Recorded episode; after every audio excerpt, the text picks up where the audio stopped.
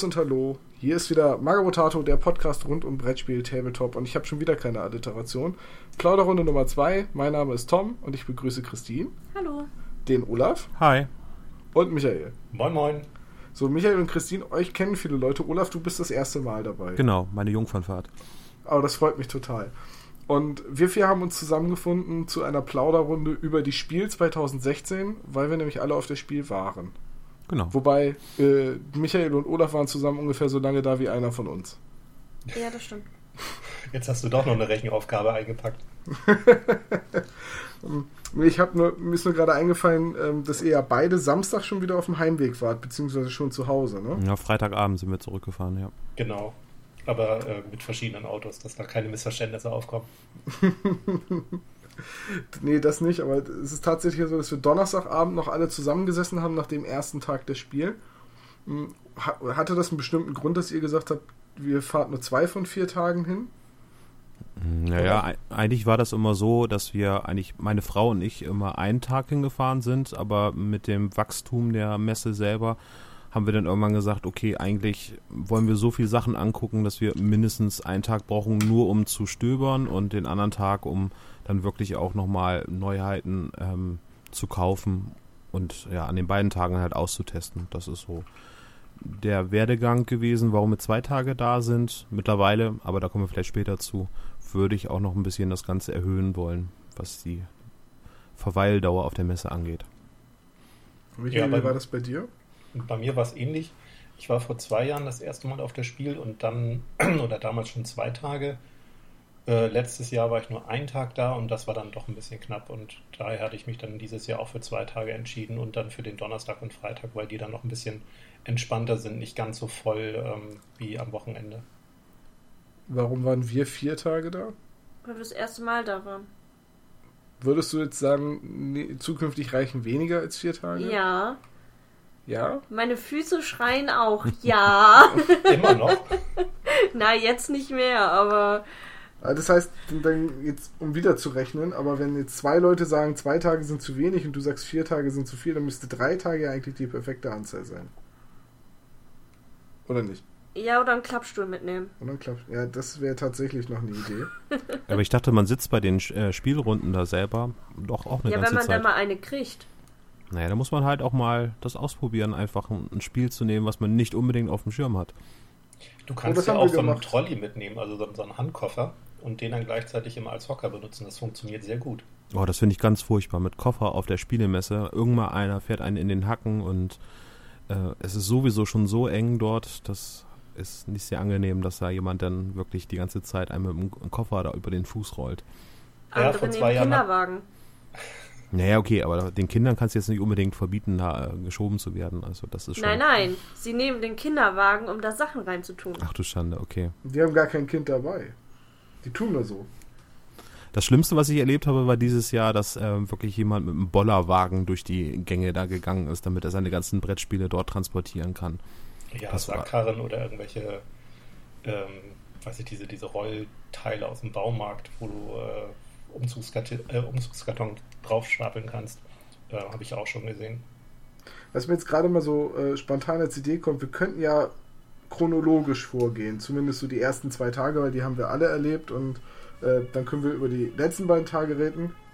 Oh, Polizei. Ähm, Schnell weg. Dann, bitte was? Schnell weg. Ich, ich, wohne direkt ähm, hinter der Feuerwehr und vor der Polizei, also das könnte häufiger passieren. Aber immerhin fühle ich mich sicher. Ich lasse es jetzt das erste Mal drin und sollte es dann weiter passieren, dann werde ich im Schnitt einfach da entsprechend so gut ich kann, wenn du gerade nicht redest, das einfach muten. Nee, also ich würde vorschlagen, wir gehen chronologisch vor, so über die Messe und dann können wir nach, danach noch über unsere Highlights und so weiter reden. Denn äh, wir sind ja Donnerstag angereist. Ähm, Michael, du hattest bei uns schon übernachtet, um dir die eine Stunde von Hamburg zu sparen. Genau. Also, weil du ja über Bremen eh hättest fahren müssen. Und wir sind quasi mehr oder minder zusammengefahren. Ich sag jetzt mal minder, weil sich eigentlich schon auf dem Parkplatz vom Bäcker unser Weg getrennt hat und wir dich auch den Rest der Strecke nicht mehr gesehen haben. Man aber ja, dazu sagen muss, er ist vor uns lag. losgefahren und nach uns angekommen. Ja, definitiv. Also Denn es war ja noch innerhalb der Schulferien und wir hatten auf dem Hinweg zwar ein bisschen Stau, also jetzt, wir haben nicht wirklich lang gestanden, aber unser Navi hat uns, glaube ich, drei oder viermal umgeleitet. Ja. Ja, Aber- und mich auch. Und das war das Fatale. Also mein Weg, den das Navi gewählt hatte, war definitiv der falsche, weil ich habe, ähm, ich glaube, vor der Messe ah, ungefähr nur eine halbe, dreiviertel Stunde irgendwie in der Stadt im Stau gestanden, kam wirklich nur ganz, ganz langsam voran. Und so einen knappen Kilometer vor der Messe habe ich mir dann einen Park rausgenommen, so nach dem Motto, scheißegal, ich fahre da jetzt rein, ähm, habe 14 Euro für den Tag dann bezahlt, was sauteuer war im Vergleich zu den normalen Messeparkplatzpreisen von, äh, ich glaube, 6 Euro am Tag waren das. Aber ich bin dann, ja, Nee, sechs. Und wir haben auch immer sechs bezahlt. aber ich bin dann von diesem Parkhaus zu Fuß gegangen und habe die ganze Zeit nur Autos überholt. Also die Zufahrtsstraße war wirklich absolut dicht. Ja, wir waren Ja, auch irgendwie um halb, halb elf waren wir ungefähr vor der Ausfahrt ähm, zur Messe und Grugerhalle. Und die letzten 300 Meter von der Ausfahrt, da haben wir ungefähr 45 Minuten gebraucht, um dann festzustellen, bei der Ausfahrt selber, dass wir dann auf den Parkplatz P10, wo wir mit dem Park-and-Ride-Service dann direkt zur Messe gefahren werden, nutzen mussten. Das heißt, diese Dreiviertelstunde hätte man sich schön sparen können, aber das ist jedes Jahr so, dass sie das auch nicht, denn die Ausfahrt schon äh, ausschildern, dass man dann weiterfahren soll zu den außer, auswärtigen Parkplätzen. Und ähm, leider findet das Navi einfach nicht die Angabe P10. Das funktioniert leider nicht. Und wir, bei uns ist das ganz glücklich gelaufen, weil dadurch, dass unser Navi uns dreimal umgeleitet hat, äh, sind wir halt irgendwie um den Stau komplett rumgekommen, haben dann irgendwie fünf Minuten an der Ampel gestanden, waren dann auf Parkfläche 2 und sind zehn Minuten gelaufen oder so. Ja, das ist nicht Ja. schlecht. 10, 15 Minuten. Also wir waren irgendwie 10.20 Uhr auf dem Parkplatz und spätestens 20 vor 11 waren wir auch schon in Halle 2 bei den ganzen Tabletop-Sachen und haben Leuten Hallo gesagt, die teilweise noch ein bisschen beim Einrichten und Aufbauen waren. Ja, ja, unser Glück war es eigentlich, dass wir, wir sind von der Autobahn runtergekommen, dann hat das Navi gesagt, ich soll da links abbiegen. Links abbiegen durfte ich aber nicht, weil ich ja kein Anwohner war. Bin geradeaus gefahren und da war direkt P2. Ja, das, da, hatten wir, da hatten wir echt Glück. Also ihr habt einfach geschummelt. Quasi. Wir haben uns dann nicht mehr ans Navi gehalten. Sobald es angefangen hat, irrsinnige Ratschläge zu geben. Ja, weil wir da halt nicht lang durften. Und so sind wir dann die restlichen Tage halt auch immer gefahren und da sind wir eigentlich jeden Tag gut durchgekommen. Ja, wir hatten uns ja eine Ferienwohnung genommen, etwa 10 Kilometer entfernt von der Messe, wo wir auch schon gesagt haben, okay, näher dran werden wir kein Hotelzimmer mehr kriegen. Dem war auch wirklich so. Vor allen Dingen auch nicht so günstig. Vor allem auch nicht so günstig, genau. Ähm, Und dann haben wir ja überlegt, dass wir jeden Vormittag einfach mit Bus und Bahn zur Messehalle fahren. Das haben wir dann aber direkt an Tag 2 verworfen, weil, wir, weil wir irgendwie gesagt haben, wenn wir beide morgens mit dem Bus und mit, dem, äh, mit Bus und Bahn hin und zurück fahren, zahlen wir insgesamt irgendwie 8 Euro noch was. Wenn wir einfach hinfahren und irgendwo da parken, zahlen wir 6 Euro für den ganzen Tag parken. Und mir wäre jetzt auch nicht bekannt, dass irgendwie unser Messeticket auch schon den, den, äh, die ganzen öffentlichen Verkehrsmittel in Essen beinhaltet. Nee, das Dauerticket leider nicht. Ja, das Dauerticket nicht. Das ist auch lustig, ne? Die Tageskarten schon. Wer ein Dauerticket hat, nicht. Ein Verkehrsticket enthält doch niemals Essen. Ja. Den habe ich jetzt erst nicht verstanden. Uh. Den Das musstest du sacken flach. lassen. Ah, ist ein bisschen spät. Ähm, ja, und dann waren wir halt relativ schnell am Donnerstag drin. Und ich persönlich, weil Michael, du das eben gerade schon gesagt hast, ich finde, der Donnerstag war der Tag, wo am wenigsten los war.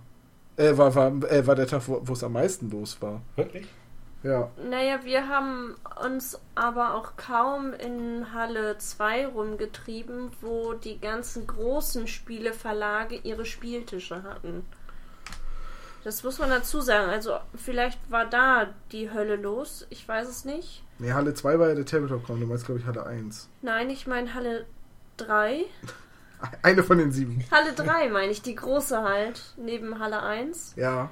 Und ähm, fürs Wochenende hatten wir uns dann ja eh die Hallen hinten, also die kleineren Hallen mit den kleineren, nicht ganz so bekannten Verlagen äh, rausgesucht. Also so In der 4, Hoff- 6 und 7. Genau, so in der Hoffnung, dass da nicht so viel los war, womit ich ja auch recht hatte.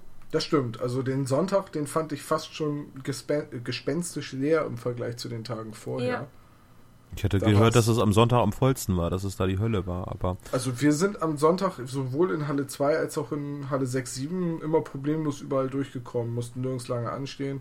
was mich halt wirklich so schockiert hat, ist, ähm, dass du in die Halle, dass du zur Messe hinkommst. Die Messe hat gerade 20 Minuten ihre Tür auf und dir kommt schon wieder eine ganze Kolonne von Leuten entgegen, die diese riesigen blauen Ikea-Beutel umhaben, vollgefüllt mit irgendwelchen Brettspielen, offenbar auf dem Weg zum Auto schon mal die erste Beute wegbringen. Und äh, dann haben Heidelberger und Pegasus ja ihre eigenen Läden auf der Messe. Ja, nicht nur die. Naja, aber die großen Verlage haben halt ihre Läden, wo du halt auch wirklich mit Registrierkasse und allem, wo du halt reingehen kannst. Und, und, und, und äh, das ist halt, da ist eine, eine, eine Warteschlange vor dem Laden. Also du stehst quasi ewig lange an, nur um in diesen Laden reinzukommen, um ein Brettspiel zu kaufen. Ja, und wo wir eh schon dabei sind, das fand ich logistisch auch einfach total dumm. Du kommst morgens an um 10, alle drängeln schon und wollen rein, nur um sich beim Heidelberger, der direkt vorne an der ersten Eingangstür äh, steht, in die Schlange anzustellen. Und ja, aber das Ganze hat ja System, äh, Christine. Also, was Heidelberger in diesem Jahr anders gemacht hat, sie haben normalerweise immer, oder die beiden Male, die ich bislang da war, ähm, so einen Außenbereich gehabt, quasi vor diesem abgesperrten Bereich. Der Außenbereich, da hatten sie halt ihre ganz reguläre Neuware zu etwas reduzierten Messepreisen. Und dann hatten sie diesen abgesperrten Bereich, wo du nur rein konntest, wenn du dich angestellt hast. Und das war dann immer die Resterampe. Da waren dann halt Spiele und Sachen im super Sonderangebot, wo du für ein Dreadball äh, Brettspiel mal 5 Euro bezahlt hast oder für ein Mars Attacks äh, 20 Euro. Also und da ist natürlich klar, dass da die Leute rein wollen und ähm, dass das auch immer nach dem Motto First Come, First Serve und wenn es halt ausverkauft ist, ist es ausverkauft. Also deswegen kann ich verstehen, dass da gerade am Donnerstagmorgen so ein riesen Andrang ist. Und was mich nur dieses Jahr gewundert hat, dass sie das zusammengefügt haben. Also dass du definitiv, wenn du beim Heidelberger was kaufen wolltest, musstest du dich in diese Schlange anstellen. Das ging zwar relativ schnell diesmal. Ähm, also ich habe da auch letztes Jahr, glaube ich, bestimmt 20 Minuten gestanden und dieses Mal keine fünf oder vielleicht acht Minuten. Ähm, aber warum und wieso sie das geändert haben, keine Ahnung. Naja, aber das war ja gar nicht meine Kritik. Meine Kritik war einfach, dass dieser Laden direkt vor dem Haupteingang war, weswegen dann um eine Minute nach zehn sich es der dermaßen am Eingang gestaut hat, weil keiner mehr reinkam, weil die Schlange so lang war. Die lassen mittlerweile auch die Gäste schon früher rein. Also wenn man am Freitag denn da ist und sich vornimmt, okay, wenn man in, in Essen übernachtet hat, möchte man um 10 Uhr pünktlich da sein, damit man gleich schon rein kann, um sich an die Tische ranzusetzen, dann äh, wird man dann überrascht, dass äh, einige ähm, Türen dann schon um halb zehn geöffnet worden sind. Dementsprechend, ansonsten ist das logistisch unmöglich, wenn man um 10 Uhr pünktlich auf der Messe ist und alle äh, Tische sind besetzt. Das kann ich mir nicht anders vorstellen. Also beim letzten, im letzten Jahr war das wirklich so, dass uns einer der ähm, Messe-Mitarbeiter mitgeteilt hat, dass sie schon um halb zehn die Leute reingelassen haben, weil es schon so voll war. Also wir waren eigentlich fast jeden Tag, abgesehen Früher von Donnerstag, ja vor 10 Uhr da und sie haben, glaube ich, frühestens 10 Minuten früher aufgemacht. Also sie haben, glaube ich, eine Viertelstunde früher haben sie die Tür aufgemacht für Leute in Rollstühlen oder andere Behinderungen, dass die halt nicht eben in diesen, in diesen Sog mit reinkommen. Ähm, und danach haben sie dann so, ich glaube, 10 Minuten, 5 Minuten vorher die Tür aufgemacht. Hm. Aber viel früher auch nicht. Ja, das vielleicht kann sein. auch nicht an allen Eingängen, also vielleicht auch nur so an ausgewählten, keine Ahnung. Weiß man ja also da der Haupteingang, äh, würde ich fast sagen, ist da, wo, wenn man reinkommt, Kosmos ist das Halle 3 gewesen, wo, also die riesige Halle, wo auch alle großen Verlage sind. Ja, glaube schon. Genau, also ich glaube, da war das beim letzten Jahr, dass sie das ein bisschen früher aufgemacht haben. Aber wenn das da auch in diesem Vorraum da so voll ist, dann kann das echt schon sein, dass sie die Leute reinlassen müssen, weil die sich da sonst tot trampeln. Also vorne bei Halle 1 ging es.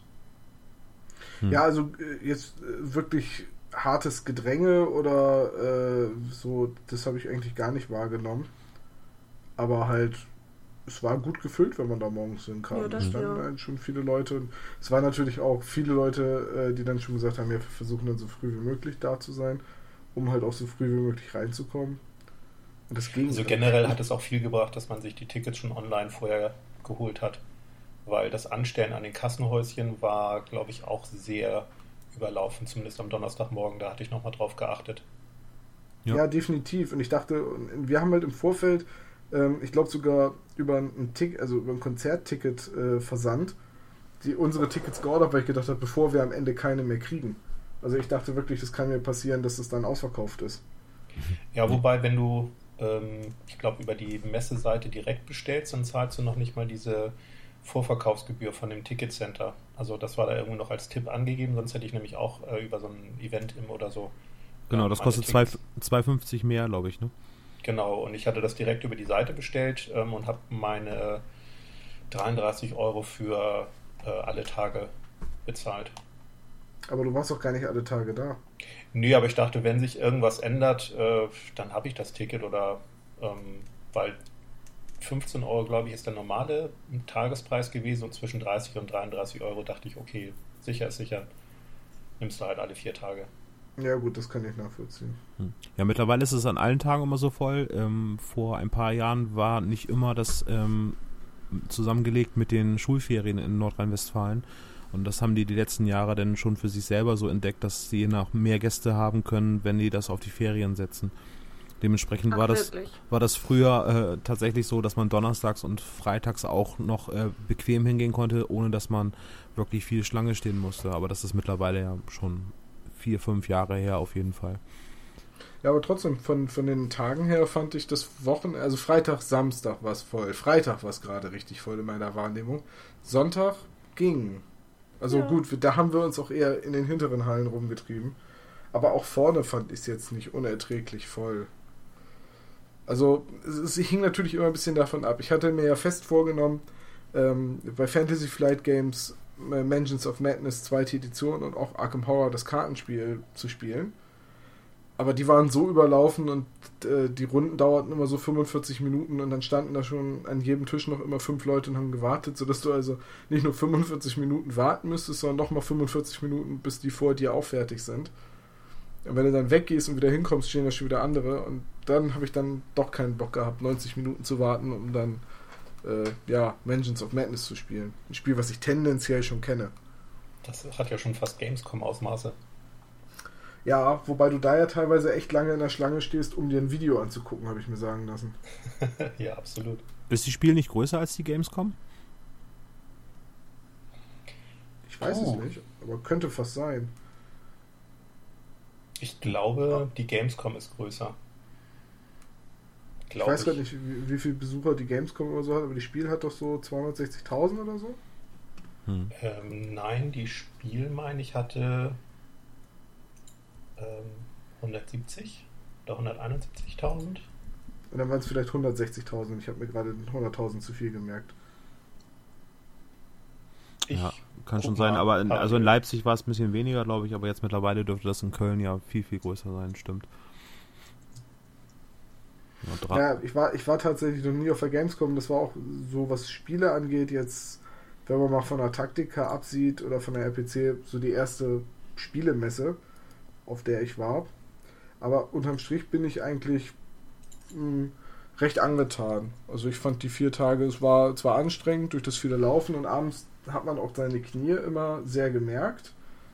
Aber letztendlich war es ja unser Urlaubsersatz und es war ja im Prinzip auch ein bisschen wie Urlaub. Ne? Naja, vier Tage was anderes sehen und Brettspiele spielen. das, das, stimmt. Aber der Erholungsfaktor eines Urlaubes hatte es nicht. aber den Kostenfaktor. Im Urlaub läuft man auch viel rum und macht Sightseeing. Und ich habe jetzt stimmt. gerade mal die Besucherzahlen, also auf der Spiel waren in diesem Jahr 174.000 Besucher und auf der Gamescom waren in diesem Jahr knapp das Doppelte, 345.000 Besucher. Oh gut, dann haben wir das geklärt. Die Gamescom ist ein bisschen größer. Ein Müh. Ja, verschwindend quasi. Oder auch einfach überlaufen. Ne? Ja, ich weiß nicht, ich glaube Gamescom wäre auch, da, da hätte ich glaube ich keinen Bock drauf. Also gerade bei Videospielen, äh, weil, ich meine, da stehst du ja wirklich Stunden an, um irgendwas zu spielen und dann sitzt du da ja alleine vor der Konsole. Bei das Spiel hast du wenigstens immer noch Leute, mit denen du spielst. Und das ist so der nächste Punkt, äh, der mir gerade so einfällt. Ich fand, ich finde das, das Klientel auf der Spiel unglaublich nett und freundlich. Also da war jetzt, ich habe mich die ganzen vier Tage über niemanden wirklich ärgern müssen. Auch die Leute, mit denen man zusammen am Stand gesessen hat und sich ein Spiel hat erklären lassen, die waren eigentlich immer voll nett. Ja. Ja. Gut, sie wollen ja auch ein Spiel Ich meine nicht die, die es dir verkaufen wollen. Ich meine die Leute, die mit dir spielen, die sich es auch erklären lassen. Ja, okay, das stimmt. So, und dann, äh, also, ich, kriegst einen Ellbogen ab und derjenige entschuldigt sich sofort oder kriegst irgendwie eine Tasche in die Seite und derjenige entschuldigt sich auch sofort und äh, in allen Sprachen weiß ich jetzt ungefähr, was Entschuldigung heißt. Oder so, wie ist da eure gar nicht angerempelt worden, oder? Oh doch. Ja? Ja, doch, doch, doch. Gerade immer von so Leuten, die immer so einen Trolley hinter sich herziehen. Bollerwagen. Du meinst, die ihre Trolleys vor sich herziehen? Hast du den immer vor dir hergeschoben mit so einem Kuhfänger da vorne dran? ja, mit so einem Bullenfänger, so einer dicken, fetten Stoßstange. Steht hier, dran. In, in Bremen gibt es diesen Bollerwagenverleih, die haben dann auch irgendwie Hupen und äh, Stereoanlage und so weiter mit eingebaut. Vielleicht wäre das für die nächste Messe genau das Richtige. Nee, das wäre dann für die Gamescom. Ja. Also ich kann das von der Gamescom ähm, ja nur bestätigen. Die Gamescom ist irre laut, weil jeder Stand natürlich irgendwie versucht, den nächsten zu übertönen. Ähm, du hast alleine durch die Leute einen ganz anderen Geräuschpegel auch. Ähm, es ist viel, viel voller. Sie haben auf der Gamescom, ich weiß nicht mehr, wie es in diesem Jahr war, da habe ich es nicht äh, verfolgt, aber letztes Jahr äh, haben sie halt schon eine Viertelstunde nach Öffnung äh, mancher Eingänge wieder geschlossen, weil es einfach zu voll wurde. Ähm, du sollst da am Wochenende wie in der Sardinenbüchse stehen. Ähm, ja, und sobald halt irgendwo irgendwas in die Menge geworfen wird, weil irgendein Stand jetzt T-Shirts, äh, Merchandising oder was auch immer irgendwie raushaut und einfach mal was in die Menge wirft, hast du da fast schon eine Massenpanik. Also ähm, finde ich persönlich überhaupt nicht erstrebenswert, da an einem normalen Tag irgendwie hinzugehen. Und die, oder der Fachbesuchertag, der ist halt mittlerweile auch überlaufen, weil man sich da im Prinzip mit, äh, man hat einen YouTube-Kanal oder irgendwie einen Blog und kann da sofort als Journalist irgendwie rein und ist Fachbesucher. Ähm, und das kriegt man ja nun ganz, ganz schnell hin, indem man da irgendwie einen Kanal aufmacht oder einen, ähm, einen Blog hochlädt. Es gibt in Köln ja noch die RPC, da ist es recht ähnlich. Da gibt es ja eine Halle, wo eben der Gaming-Bereich, also PC-Videospiele vorgestellt werden, aber auch eben Brettspiele. Da sind also auch die großen Verlage wie Pegasus und ähm, Ulysses und so weiter vertreten. Und es gibt ja auch noch den, äh, den Lab-Bereich dort. Aber da gibt es halt einen ganz krassen Unterschied zwischen der Halle, wo die Videospiele vorgestellt werden und eben den ähm, analogen Brettspielen und, und den Labern irgendwie. Also das ist halt von der Lautstärke her noch nicht mal ein Viertel irgendwie. Also ganz krasser Unterschied ist das. Also ich fand die, ich fand die RPC auch fast schon gemütlich, das jetzt 2015, als ich zuletzt da war. Dieses Jahr war ich nicht auf der RPC, aber 2015 fand ich so die gerade unsere Tabletop-Halle da und unsere Brettspielecke fand ich eigentlich sehr angenehm. Ja, Warst das du dann auch mal unten? Bitte was? Warst du dann auch mal unten in dem anderen Bereich? Ich war, glaube ich, in allen Bereichen, aber jetzt ein, es gab es extra eine ganze Halle für Videospiele, weil dann war ich da wohl nicht. Also ich war nur in diesem Jahr da, im letzten Jahr nicht. Aber deswegen weiß ich es nicht. Aber ähm, ansonsten kann ich das nur bestätigen, was Olaf gesagt hat. Das ist also schon da auf der RPC ein deutlicher Unterschied gewesen. Hm. Man muss übrigens okay. nicht jedes Jahr zur RPC fahren, habe ich das Gefühl. Also bei der Spielemesse in Essen würde ich sagen, habe ich irgendwie das Bedürfnis, jedes Jahr hinzufahren. Auf der RPC, weiß ich nicht, da ist das Programm, glaube ich, nicht so ansprechend, dass ich jetzt sagen muss, ich muss da jedes Jahr hin, um, um alles mir dort anzuschauen, weil man kriegt ja eh die meisten Sachen so mit und eigentlich sind die Haupterscheinungen eh immer auf Oktober ausgelegt bei Brettspielen und Tabletop-Sachen. In Deutschland auf jeden Fall. Ich weiß es, ich weiß es gar nicht so. RPC, für uns ist die RPC halt immer ganz schön, weil wir da relativ leicht auch mal einen Stand haben können. Ähm, also von Magabotato aus, aber das könnten wir uns halt auf das Spiel nie im Leben leisten. Wobei, und das bringt mich zu meinem nächsten Punkt, ich habe mindestens vier, fünf Ecken gesehen, wo Stände auch leer geblieben sind wo also Lücken waren. Es sind aber auch noch zwei Hallen dazugekommen. Das heißt, die haben das da schon ein bisschen mehr verteilt. Ähm, also ich, ich glaube auch, der, der Wachstum der Spielebranche ist auch so begrenzt, sodass die auch nicht mal eben ohne weiteres spontan zwei Hallen mit neuen Ausstellern vollkriegen. Dementsprechend haben sie es wahrscheinlich ein bisschen, bisschen aufgelockert. Das ja, fand ich aber auch, also im Vergleich sein. zum letzten Jahr war die Halle 2 ähm, irgendwie ein bisschen luftiger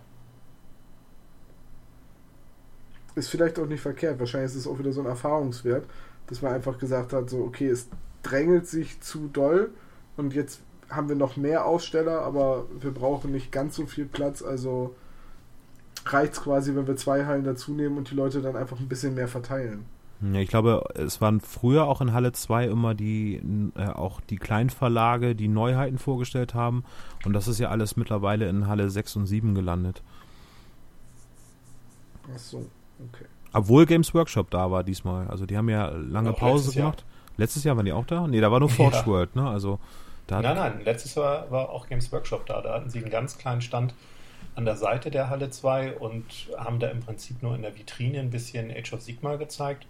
Du konntest nichts kaufen, du konntest nichts ähm, ausprobieren. Ich glaube, das war nicht mal, du konntest nicht mal eine Miniatur in die Hand nehmen, wenn ich das richtig erinnere. Ähm, du konntest sie halt nur anschauen in Vitrinen und konntest dir von Mitarbeitern erklären lassen, warum Age of Sigma äh, ja das Beste von der Welt ist und ähm, da haben sie dann auch, glaube ich, ziemlich äh, weltweite Kritik in den Foren einstecken müssen für diesen Auftritt und haben das ja in diesem Jahr es anders gemacht. übertrieben. Ja, dieses Jahr der, der Games Workshop stand äh, in Halle 2, der war ja, äh, also der war lächerlich auf einem ganz anderen Niveau. Der war riesengroß. In der einen Ecke gab es eine Vitrine mit Blood Bowl und äh, drei Demotische für Blood Bowl auf einer Fläche, wo du locker hättest sechs unterbringen können. Mit Zuschauern. Ja, mit Zuschauern immer noch dann, ne? Und auf der Rückseite von der, von der Trennwand war dann halt Forge World. War nochmal dieselbe Fläche. Ja, nochmal dieselbe Fläche. Das war wie so ein Flohmarkt, einfach rund um Tische, wo Kram drauf lag, der dir feil geboten wurde. Und also die hatten so viel Fläche innerhalb ihres Standes, wo manche Leute nicht mal einen Stand hatten, der so groß war. Ja. Also nur Fläche, wo ihre Angestellten sich quasi aufgehalten haben, innerhalb der Tische, äh, von wo aus sie dann ihre, ihre Forge World-Kataloge verteilt und ihren Kram verkauft haben. Ja, mag man jetzt überlegen, ob die einen, einen großen Stand haben wollten, weil sie gegen Fantasy Flight Games irgendwie konkurrieren wollten. Ja, weil Fantasy Flight Games so einen riesigen Stand hatte. Ja, die haben ja diesmal, glaube ich, die eine Seite vom Heidelberger Stand komplett alleine bestritten. Sonst war ja ähm, in, in der Halle 2, ähm, wo auch jetzt eben dieser große ähm, Heidelberger Supermarkt war, so nenne ich ihn mal, war ja auf der anderen Seite jetzt komplett Fantasy Flight Games, auch mit englischen Titeln. In den letzten Jahren war das eigentlich immer so, dass es Fantasy Flight Games äh, vorgestellt von Heidelberger waren. Und das ist ja mittlerweile anders gewesen. Die haben sich ja viel, viel breiter aufgestellt. Ähm, ja, da mag, da mag was dran sein. Aber so jetzt das klassische 40.000 oder Age of Sigma oder so konnte man bei Fantasy, äh, Fantasy, also schon bei Games Workshop auch gar nicht käuflich erstehen. Also, das war wirklich nur Forge World. Ja, ja, aber den, den Forge World Stand, den gab es auch schon im letzten Jahr und ich meine auch im vorletzten Jahr. Ich weiß nicht, wann die das erste Mal auf der Spiel waren. aber ich fand den Forge World Bereich nach wie vor einfach unheimlich lieblos. Also man hatte da nicht irgendwie mal ein bisschen ähm, ein paar Aufsteller, ein bisschen Poster oder irgendwas, was äh, optisch an den Stand herangezogen hat. Es war einfach wie Tapeziertisch, äh, ein, ein riesiges U aus Tapeziertischen mit Ja. irgendwie Plastiktüten drauf und ein paar Bechern und so weiter. Also für den geneigten Forge World oder GW-Fan ähm, bestimmt toll, aber ich fand das einfach nur lieblos. Also ohne jetzt auf die Qualität oder sonstiges von GW einzugehen, aber so dafür, dass man irgendwie da was kaufen soll, da hat man eigentlich keinen Anreiz. Also auch jeder, der nicht Forge World kennt ähm, und irgendwie nur denkt, so, was ist denn das? Ja, der sieht einfach nichts. Der sieht nur irgendwie graues Plastik in Plastiktüten. Punkt. Ja. So, ich ich das hatte war- ehrlich gesagt erst gar keine Ahnung, dass es der Forge World Stand ist. Ich, ich habe gedacht, was ist das denn? Ah, du hast dir doch eine Horus Heresy Box gekauft. Ja, es gibt doch ein. Foto. Sogar zwei. ähm, Nicht viel. Nee, aber der, der GW-Angestellte hat mir den Forge World-Katalog in die Hand gedrückt und hat mich ganz entgeistert angeguckt, als ich ihn gefragt habe, was der Katalog kostet. Und dann meinte er, der ist umsonst. Da habe ich gesagt, umsonst von Forge World, das kann ich nicht glauben. Nee, ähm, aber ich dachte halt auch wirklich, das ist Flohmarkt. Das sah halt einfach original aus wie ein Flohmarkt, dieser Stand. Und das ist jetzt nicht irgendwie, äh, das soll kein Diss sein, aber das, aber das, wie Michael schon sagt, lieblos irgendwelche äh, Tapeziertische, eine Decke drüber, das war der Forge World Stand. Welches war denn der schönste Stand auf der Messe? Frage ich mich gerade. Der schönste Stand. Also ich fand zum Beispiel äh, Prodos hinten, die hatten schöne Aufsteller, schön farbig und äh, Ulysses hatte auch einen sehr äh, gut gestalteten Stand, vor allem weil die hatten ihren Spielbereich. Äh, vorne saßen die Künstler, denen du bei der Arbeit zugucken konntest. Vor allem Ding hatten die so ähm, Knautschzone als Unterlage, diese, diese, ähm, Schaumstoff-Puzzleteile. Ja, so eine Matte halt. Ne? Genau, und das war total angenehm, darüber zu laufen. ja, es hat die Füße ein bisschen entlastet von, von dem harten Hallenboden. Ja. Und äh, sie hatten halt auch, ich fand ihren, ihren Shop für die Brettspiele und den DSA Pen and Paper Kram, den sie dabei hatten, recht gut aufgestellt. Weil egal wie du hattest, musstest da eigentlich nie lange Schlange stehen. Ja. Also das also finde ich interessant, weil ich fand den Ulysses-Stand, ähm, der war zwar groß und man konnte ihn gut einsehen, zumindest von drei Seiten, aber ich fand ihn irgendwie nicht so einladend, weil der war an der einen langen Seite war der ja so zugestellt durch irgendwie hohe Trennwände. Auf der Innenseite waren dann halt ähm, die Shop-Produkte. Und auf den anderen drei Seiten ähm, war ja immer dieses Absperrband. Das heißt, man kam eigentlich nur, glaube ich, von zwei kurzen Seiten da rein. Und es war immer voll, es war immer wuselig. Man konnte nicht so von außen richtig so erkennen, äh, was auf den Tischen gespielt wird. Es waren sehr, sehr viele Demotische. Aber das sah irgendwie so, hm, nicht so offen, nicht so freundlich. Ähm, ja, kommt vorbei, guckt euch das an. Ähm, danach sah es irgendwie nicht so aus. Ich glaube, das hing aber auch ein bisschen mit, mit dem äh, kleineren Platzangebot. Also im Vergleich zur RPC war der Stand auf der Spiel auch wesentlich kleiner von, von Ulysses. Aber dafür haben sie die Nischen in ihrem Standaufbau halt recht clever genutzt, um da die Tabletop-Demo-Tische unterzubringen. Also an der einen Ecke war Infinity, äh, gegenüber, nee, auf der anderen Seite war äh, Guild Ball und eine Ecke weiter war dann War Machine Hordes. Also das fand ich zumindest relativ clever gelöst. Ich habe aber auch bei Ulysses am Stand nicht gesessen und gespielt.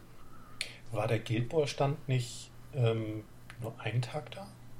der war doch, glaube ich, am Freitag schon dann weg, oder? Ja, da ich am Samstag mit jemandem, der der Guild Ball betreut hat, noch an dem Stand gesessen okay. habe, äh, war er dann zumindest wieder da, wenn er zwischenzeitlich einmal weg war. Also ich meine, da stand an der einen Stelle nämlich nur noch ein Aufsteller. Vielleicht hatten sie da gerade an dem Tag oder zu der Zeit keinen Demogeber.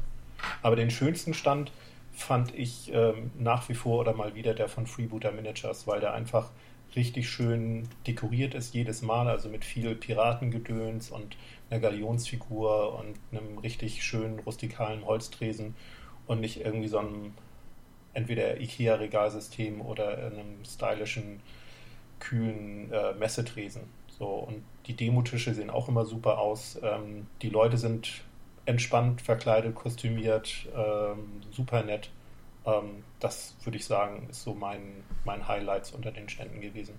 Ja, ich hätte jetzt eigentlich auch Freebooter sagen sollen, weil ich habe von Werner Sonntag oder war es Samstag sogar noch einen Schnaps bekommen. Also, ja, habe ich auch gesagt, waren sie gerade dabei und haben gerade zusammen einen getrunken, so kurz vor Feierabend. Da habe ich gesagt, Werner, weißt du, was ich am schlimmsten daran finde, dass bei euch am Stand getrunken wird? Na was? Ja, ich krieg nichts ab. Und dann habe ich auch so ein, was war denn das? So Mango, Mandarinenschnaps, irgendwie so ein Obstler halt. Keine Ahnung. Oh, dann hatten sie, keinen rum mehr. Genau, sie hatten erst Anfangsstil echt äh, Freebooter rum. ähm, ja. Einfach ein Etikett drüber geklebt über dem anderen rum. Ähm aber egal. Die Idee ist halt äh, Idee genug und sie macht Laune und ja, ist halt auch immer ein cooler Stand, egal wo sie auftauchen. Ähm, mir ist tatsächlich bei anderen Ständen eine Kleinigkeit aufgefallen, die ich total clever und super fand. Und zwar haben sich die äh, Supporter, die da waren, teilweise Fähnchen oder, oder halt die, die Flaggen, Nationalflaggen mit auf ihr Namensschild gemacht welche Sprachen sie sprechen. So dass wenn du irgendwo bei XYZ warst, äh, konntest du dir halt den entsprechenden Supporter mit der passenden Sprache raussuchen, den du gerade brauchst. Ohne ja, halt cool. ständig nachfragen zu müssen. Ja, das war clever. Das hat man, das hat man tatsächlich bei vielen gesehen. Ja, hat ja. so durchgesetzt. Ich muss übrigens auch noch sagen, der Freebooter-Stand ist wirklich immer der schönste. Also man, äh, auch wenn man Freebooter nicht gut findet oder es nicht spielt, äh, guckt man sich den Stand an und man möchte da eigentlich was kaufen oder sich das anschauen und ausprobieren, weil das so einladend ist. Also. Waren das eigentlich auch Freebooters höchst eigene Hocker, die sie da am Demotisch mit dabei hatten? Weil das fand ich auch total clever. Ein Tabletop-Demotisch mit einem Hocker, so einem, wo du halt quasi mehr oder minder dich auch im Stehen draufsetzen kannst, weil du. Diese Barhocker? So ein, ja, so, so Barhocker-mäßig. Das ist, das, das ist halt das, was mich im Tabletop-Bereich ein bisschen ähm, gestört hat, dass du halt eigentlich an den Demotischen nie irgendwie sitzen konntest. Ich meine, klar, okay, als Tabletopper ist man es gewohnt, bei der Partie die meiste Zeit zu stehen. Aber so auf der Messe, wenn du da noch eine Tasche dabei hast. Ist man froh, wenn man mal sitzen darf. Deswegen hat dir auch Collision so gut gefallen, ne? Ja, ich habe von denen einen Klappstuhl bekommen. du durftest Probe spielen, ich durfte den Klappstuhl haben. Ja, ich bin Samstag zu Collision hingegangen und gesagt, pass auf, ich möchte spielen und sie möchte sitzen. Und er guckt mich an, guckt Christine an und überlegt und überlegt, sie möchte sitzen. Oh, oh, dreht sich um, nimmt seinen Klappstuhl und stellt ihr den hin, neben den Notausgang. Ja, das war cool. Ich durfte sitzen. Ähm, Eyecatcher waren natürlich sonst auch die beiden Hersteller, die Spieletische äh, herstellen. Da konnte man auch sitzen. Da konnte man auch sitzen. Äh, die Tische haben Musik gemacht, die haben geleuchtet, äh, fielen auf. Und ich möchte sie haben, alle. Ja, genau das. Ja, wie gesagt, ich bin dann ja den Rest der Spiel immer rumgelaufen, habe allen möglichen Leuten den Flyer von den Stand in die Hand gedrückt und habe gesagt, hier, denkt dran, ich habe im Dezember Geburtstag, wenn ihr noch nach einer Kleinigkeit sucht, ein dunkles Nussholz, blauer Filz und beleuchtet. Du solltest einen Kickstarter machen. Ich, so, nee, ich, soll, ich sollte ein Patreon machen für Maya Rotato äh, und das Ziel bei 5000 Euro ist dann, Tom kauft sich einen Tisch. So, sobald wir das mit dem Patreon zusammen haben, habe ich so einen Tisch. Und äh, der Dank an all die Bäcker ist dann, dass sie sich für mich freuen können, dass ich diesen Tisch habe. Klingt das gut? Ja, du könntest ja auch noch ein handsigniertes Foto oder so verschicken. Ja, auf jeden Fall, aber Porto müssen die Bäcker zahlen. Und Ja, dieser der Premium-Bäcker darf dann zu einer Spielrunde zu dir nach Hause kommen, um an diesem Tisch Ja. zu sitzen. Und den Tisch angucken, Ja. ja. Aber nicht Aber anfassen. wir, si- ich wollte gerade sagen, wir sitzen aber an dem anderen Tisch. Genau, weil über den Tisch kommt dann so eine Plexiglaskuppel, damit er sich ja nicht abnutzt. nee, aber die haben ja, also mal ohne Witz, diese, diese Gamer-Tische, die sind ja immer mit so einer tiefen Einlage drin, dass du halt äh, ja eigentlich von oben schon fast reingreifen musst, weil die Platte, auf der du spielst, tiefer ist als der Holzrahmen des Tisches. Und da sind dann Getränkehalter mit dran oder eingebaute Würfeltürme, beleuchtet. Äh, Die Tische sind abdeckbar, also du kannst dieses Brettspiel drinnen lassen, einfach wieder Holzpaneele oben reinlegen, hast wieder einen normalen Esszimmertisch. Die Tische haben ein eingebautes Soundsystem und äh, du kannst sogar äh, ein Handylader, also so ein Induktionsladegerät für dein Handy einbauen lassen. Dementsprechend kosten die Tische aus Massivholz dann auch 1500 bis 5000 Euro. Die sind beeindruckend und da sind tatsächlich auch welche von auf der Messe verkauft worden. Also am Sonntag hing da an einigen Tischen das Verkaufsschildchen dran. Die auf der Sind das Messe selber. Einzelstücke?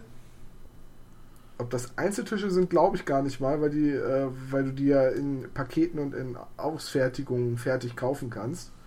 Aber ich schätze mal, die werden äh, nach Bedarf hergestellt. Falls du das meinst. Ja, ja, also das ist ähm, schon mehr oder weniger handgefertigt und keine Fabrikware. Ne? Genau. Ja, ich glaube, dafür sind sie auch zu teuer in der Ausstattung, als dass du davon mal eben 10 äh, vorproduzierst oder so. Ich schätze mal, die werden dann gefertigt, wenn, wenn du sie entsprechend bestellst. Genau, die produzieren ungefähr drei Monate. Ich habe mich ein bisschen schlau gemacht. Ähm, brauchen die ungefähr für die Produktion eines Tisches. Man kann ja da das Holz auswählen, also eben den Furnier oder je nachdem, ob es massiv ist, nach Preislage. Und der wird dann nach den eigenen Wünschen hergestellt. Also die haben Grundkonfigurationen, also in Höhe, Breite, Länge. Und ähm, aber auch eben die Einlagen kann man dann selber noch individuell gestalten, also welcher Filz verwendet werden soll oder eben eine sogar Kunstleder-Schicht kann man dort machen, Plexiglasplatte und eben auch Beleuchtung, Induktions-Ladegerät.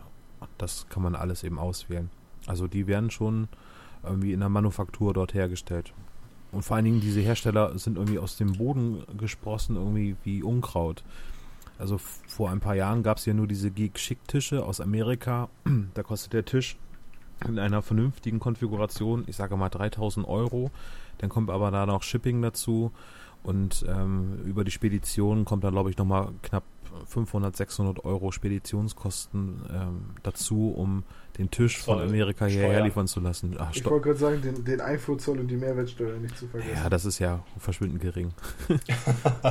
Nicht mehr bei 3000 Euro. Nee, das ist egal dann. Also. Na Aber gut, wenn du eh schon 3000 Euro für einen Tisch ausgibst, dann kratzt es dich, glaube ich, auch nicht mehr, wenn da nochmal 1000 Euro Versand, Zoll und Steuer draufkommen. Ja, und aber diese Ratskellerstische, ich glaube, das waren auch die, die ähm, mit diesem Induktionsstrom ähm, Ja. gearbeitet haben. Die kommen ja aus Griechenland. Das ist dann, glaube ich, gar nicht so teuer, weil das ja innerhalb der EU ist, solange die noch in der EU sind.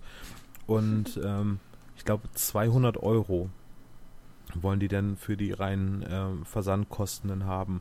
Die bringen das über die Spedition und die haben, glaube ich, auch noch Partner, die den Tisch dann äh, direkt vor Ort auch noch aufbauen.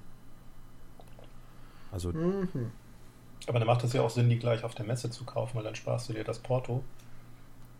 Du musst ihn halt nur direkt mitnehmen. Dann brauchst du wieder den Bollerwagen für die Gänge.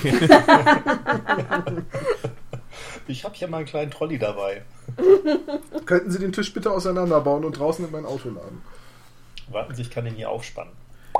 Das Problem ist, wenn man den Tisch auf der Messe kauft, also ich sage jetzt mal, der günstigste, den ich gesehen habe, hat 1000 Euro gekostet, der war schon okay, aber dann hat man halt keine 1000 Euro mehr, um Spiele zu kaufen. Das ist natürlich so ein das, bisschen. Das war auch so der ne? Punkt, wo, wo, ich gesagt habe, jetzt kaufe ich mir diesen Tisch, setze mich daran und träume davon, wie viele Brettspiele ich mir für 2000 Euro hätte kaufen können. Ja, aber, aber ob die du jemals spielen wirst, ist eine andere Sache, aber man hat sie schon mal. Ja, an dem Tisch kannst du immer sitzen, aber die Spiele, wann würdest du die spielen? Nein. Aber da hat ja mein alter Geländebauinstinkt eingesetzt und ich habe sofort gesagt, der Tisch, das kriegt man noch billiger hin. ich habe hier Styrodur, Holzleim und nee, Schaumpappe. Mal sehen. Mal, mal, ohne Witz, ich habe so, hab ein bisschen gegoogelt, weil ich tatsächlich drüber nachgedacht habe, sowas ähnliches mal irgendwann umzusetzen. Nehmen wir mal, du kaufst dir einen einigermaßen soliden Tisch in der entsprechenden Größe. Das geht billiger als 2000 Euro. Und wenn du da 500 Euro in einen Tisch investierst, ist das auch schon eine Menge Geld. So, jetzt, was brauchst du denn dann noch? Dann brauchst du im Prinzip noch eine, eine Gummimatte zum Ausrollen, die irgendwie eine Filzoptik hat oder so eine Mauspad-Matte als Spielunterlage. Kriegst du bei fast jedem Hersteller. Soundsystem, also Boxen und so weiter, kriegst du auch, die kannst du relativ leicht runterbauen okay, Beleuchtung und diese tiefe Einlage, die hast du dann halt nicht. Aber im Prinzip, so zum Spielen, brauchst du ja nicht unbedingt so einen 5000 Euro Tisch. Aber es ist halt ein Möbelstück, was auch aus hochwertigem Holz gefertigt wird. Also das ist ja schon was anderes als der, der Ikea-Tisch, den man sich so hinstellt. Ähm, das Holz ist irgendwie wahrscheinlich noch etwas hochwertiger und ähm, hat nicht sofort eine Delle drinne.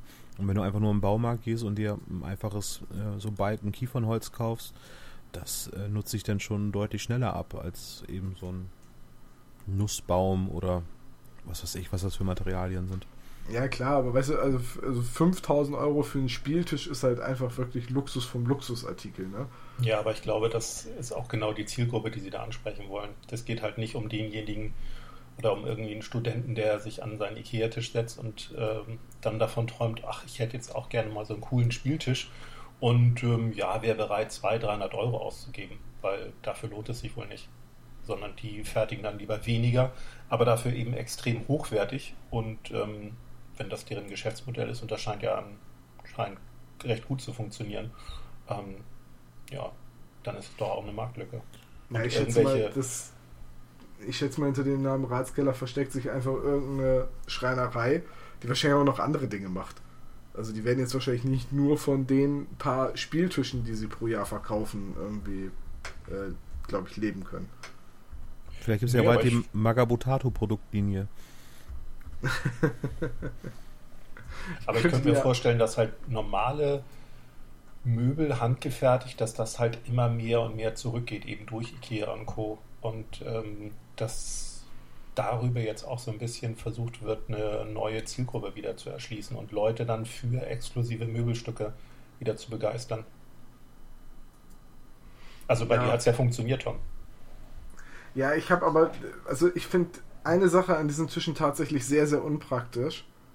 Und das ist dieses, dass du drin sitzt, äh, dran sitzt und äh, die Spielfläche halt einfach nochmal gute 10 bis 15 Zentimeter tiefer liegt als die Tisch, also als der Rahmen. Ich sehe da nicht den Vorteil drin. Ich finde das tatsächlich sogar mega unpraktisch. Muss nicht mal. Du kannst auch die Spielfläche selber auch nach oben legen. Also du musst es nicht in dieses eingelassene ähm, okay. ähm, in diese Mulde reinlegen, sondern es gibt da noch einfach Balken, die man da so zwischenspannen kann und da kann man dann das, äh, die Spielfläche, also die Filzoberfläche oder äh, die Spielmatte kann man dann auch planen mit der, mit der Kante dann irgendwie auch drauflegen. Das geht auch. Kann man das auch ja, hoch und runter kurbeln? Nee, das nicht, aber das ist einfach so, man kann auch ja das abteilen in verschiedene Segmente. Also die führen ja auf den Videodemos, die sie da äh, auch hatten, äh, dann vor, dass das Kind äh, auf der äh, Holzoberfläche spielt und die Eltern spielen quietschfidel daneben auf der Filzunterlage irgendwie ihr Kartenspiel, was nicht sehr realitätsnah ist, dass die Kinder was anderes spielen als die Eltern. ähm, aber äh, die haben da auf jeden Fall dann so, so ein äh, Querbalken, die sie einfach da so hinlegen können, damit eben dort das abgetrennt werden kann, dass eben keine Lücke entsteht dazwischen. Hm. Aber ich glaube, das Wichtigste ist an den Tischen, dass äh, das Möbelstücke sind, die auch irgendwie im Wohnzimmer eine Existenzberechtigung haben. Wenn ich jetzt an ähm, Hobbybauten denke, die sind dann eher was für den Hobbykeller oder eben äh, den Bastelraum, wo man sich die Platte hinstellen kann. Ähm, die eigentlichen äh, handwerklichen Fähigkeiten mag man ja nicht unterschätzen, aber äh, so ein Möbelstück also so ein Spieletisch von Ratskeller kann man sich auch schon ins Wohnzimmer hinstellen, ohne dass man komisch angeguckt wird, was man da für einen komischen ja, Tisch hat. Ja klar, hat. das ist ja, das ist ja auch ein Tisch. Deswegen habe ich ja gesagt, wenn man sowas selber machen will oder einen eigenen, einen eigenen Tisch bauen will, dann würde ich halt auch schon einen recht hochwertigen Tisch kaufen und den dann halt entsprechend erweitern. Also da irgendwie, wenn, wenn der eine Blende hat, die ein Stück nach unten geht, kannst du da super die Boxen hinter verstecken. So. Und, und ähm, und so weiter und so fort. Und dann einfach eine Spielmatte drauflegen, dann hast du die wesentlichen Bestandteile. Okay, dir fehlen vielleicht die Getränkehalter am Rand äh, und, und, und der eingebaute Würfelturm, aber das ist ja nun wirklich, also, also ich tatsächlich, ich finde die Tische zwar schick, und wenn man sagen kann, übrigens, das ist mein 5000 Euro Tisch, das ist ja auch irgendwie, ne, kann man auch schön mit eingeben, aber wirklich einen Nutzen sehe ich tatsächlich nicht. Aber Olaf, wann ist deiner denn fertig? Ähm, also wir haben ja noch eine relativ kleine Wohnung, wir suchen aber schon seit längerem ein Haus. Und sollte es den Hobbykeller oder das große Wohnzimmer geben, dann wird es wahrscheinlich passieren, dass wir uns so einen Tisch kaufen. Ich glaube nicht, dass es die 5000 Euro Variante sein wird, aber ähm, ich glaube, es wird schon ein vierstelliger Betrag werden. Aber, aber, bei einem Hauskauf ist das ja auch völlig in Ordnung. Also, da macht das den Kohl nicht mehr da, fett, genau. Also, genau, hm. wenn du da irgendwie eine, keine Ahnung, Viertelmillion ausgibst oder 300.000 für das Haus, dann hast du auch nochmal 1000 Euro Kredit für äh, so einen Tisch übrig. Ja, naja, übrig ist dann, glaube ich, gar nichts.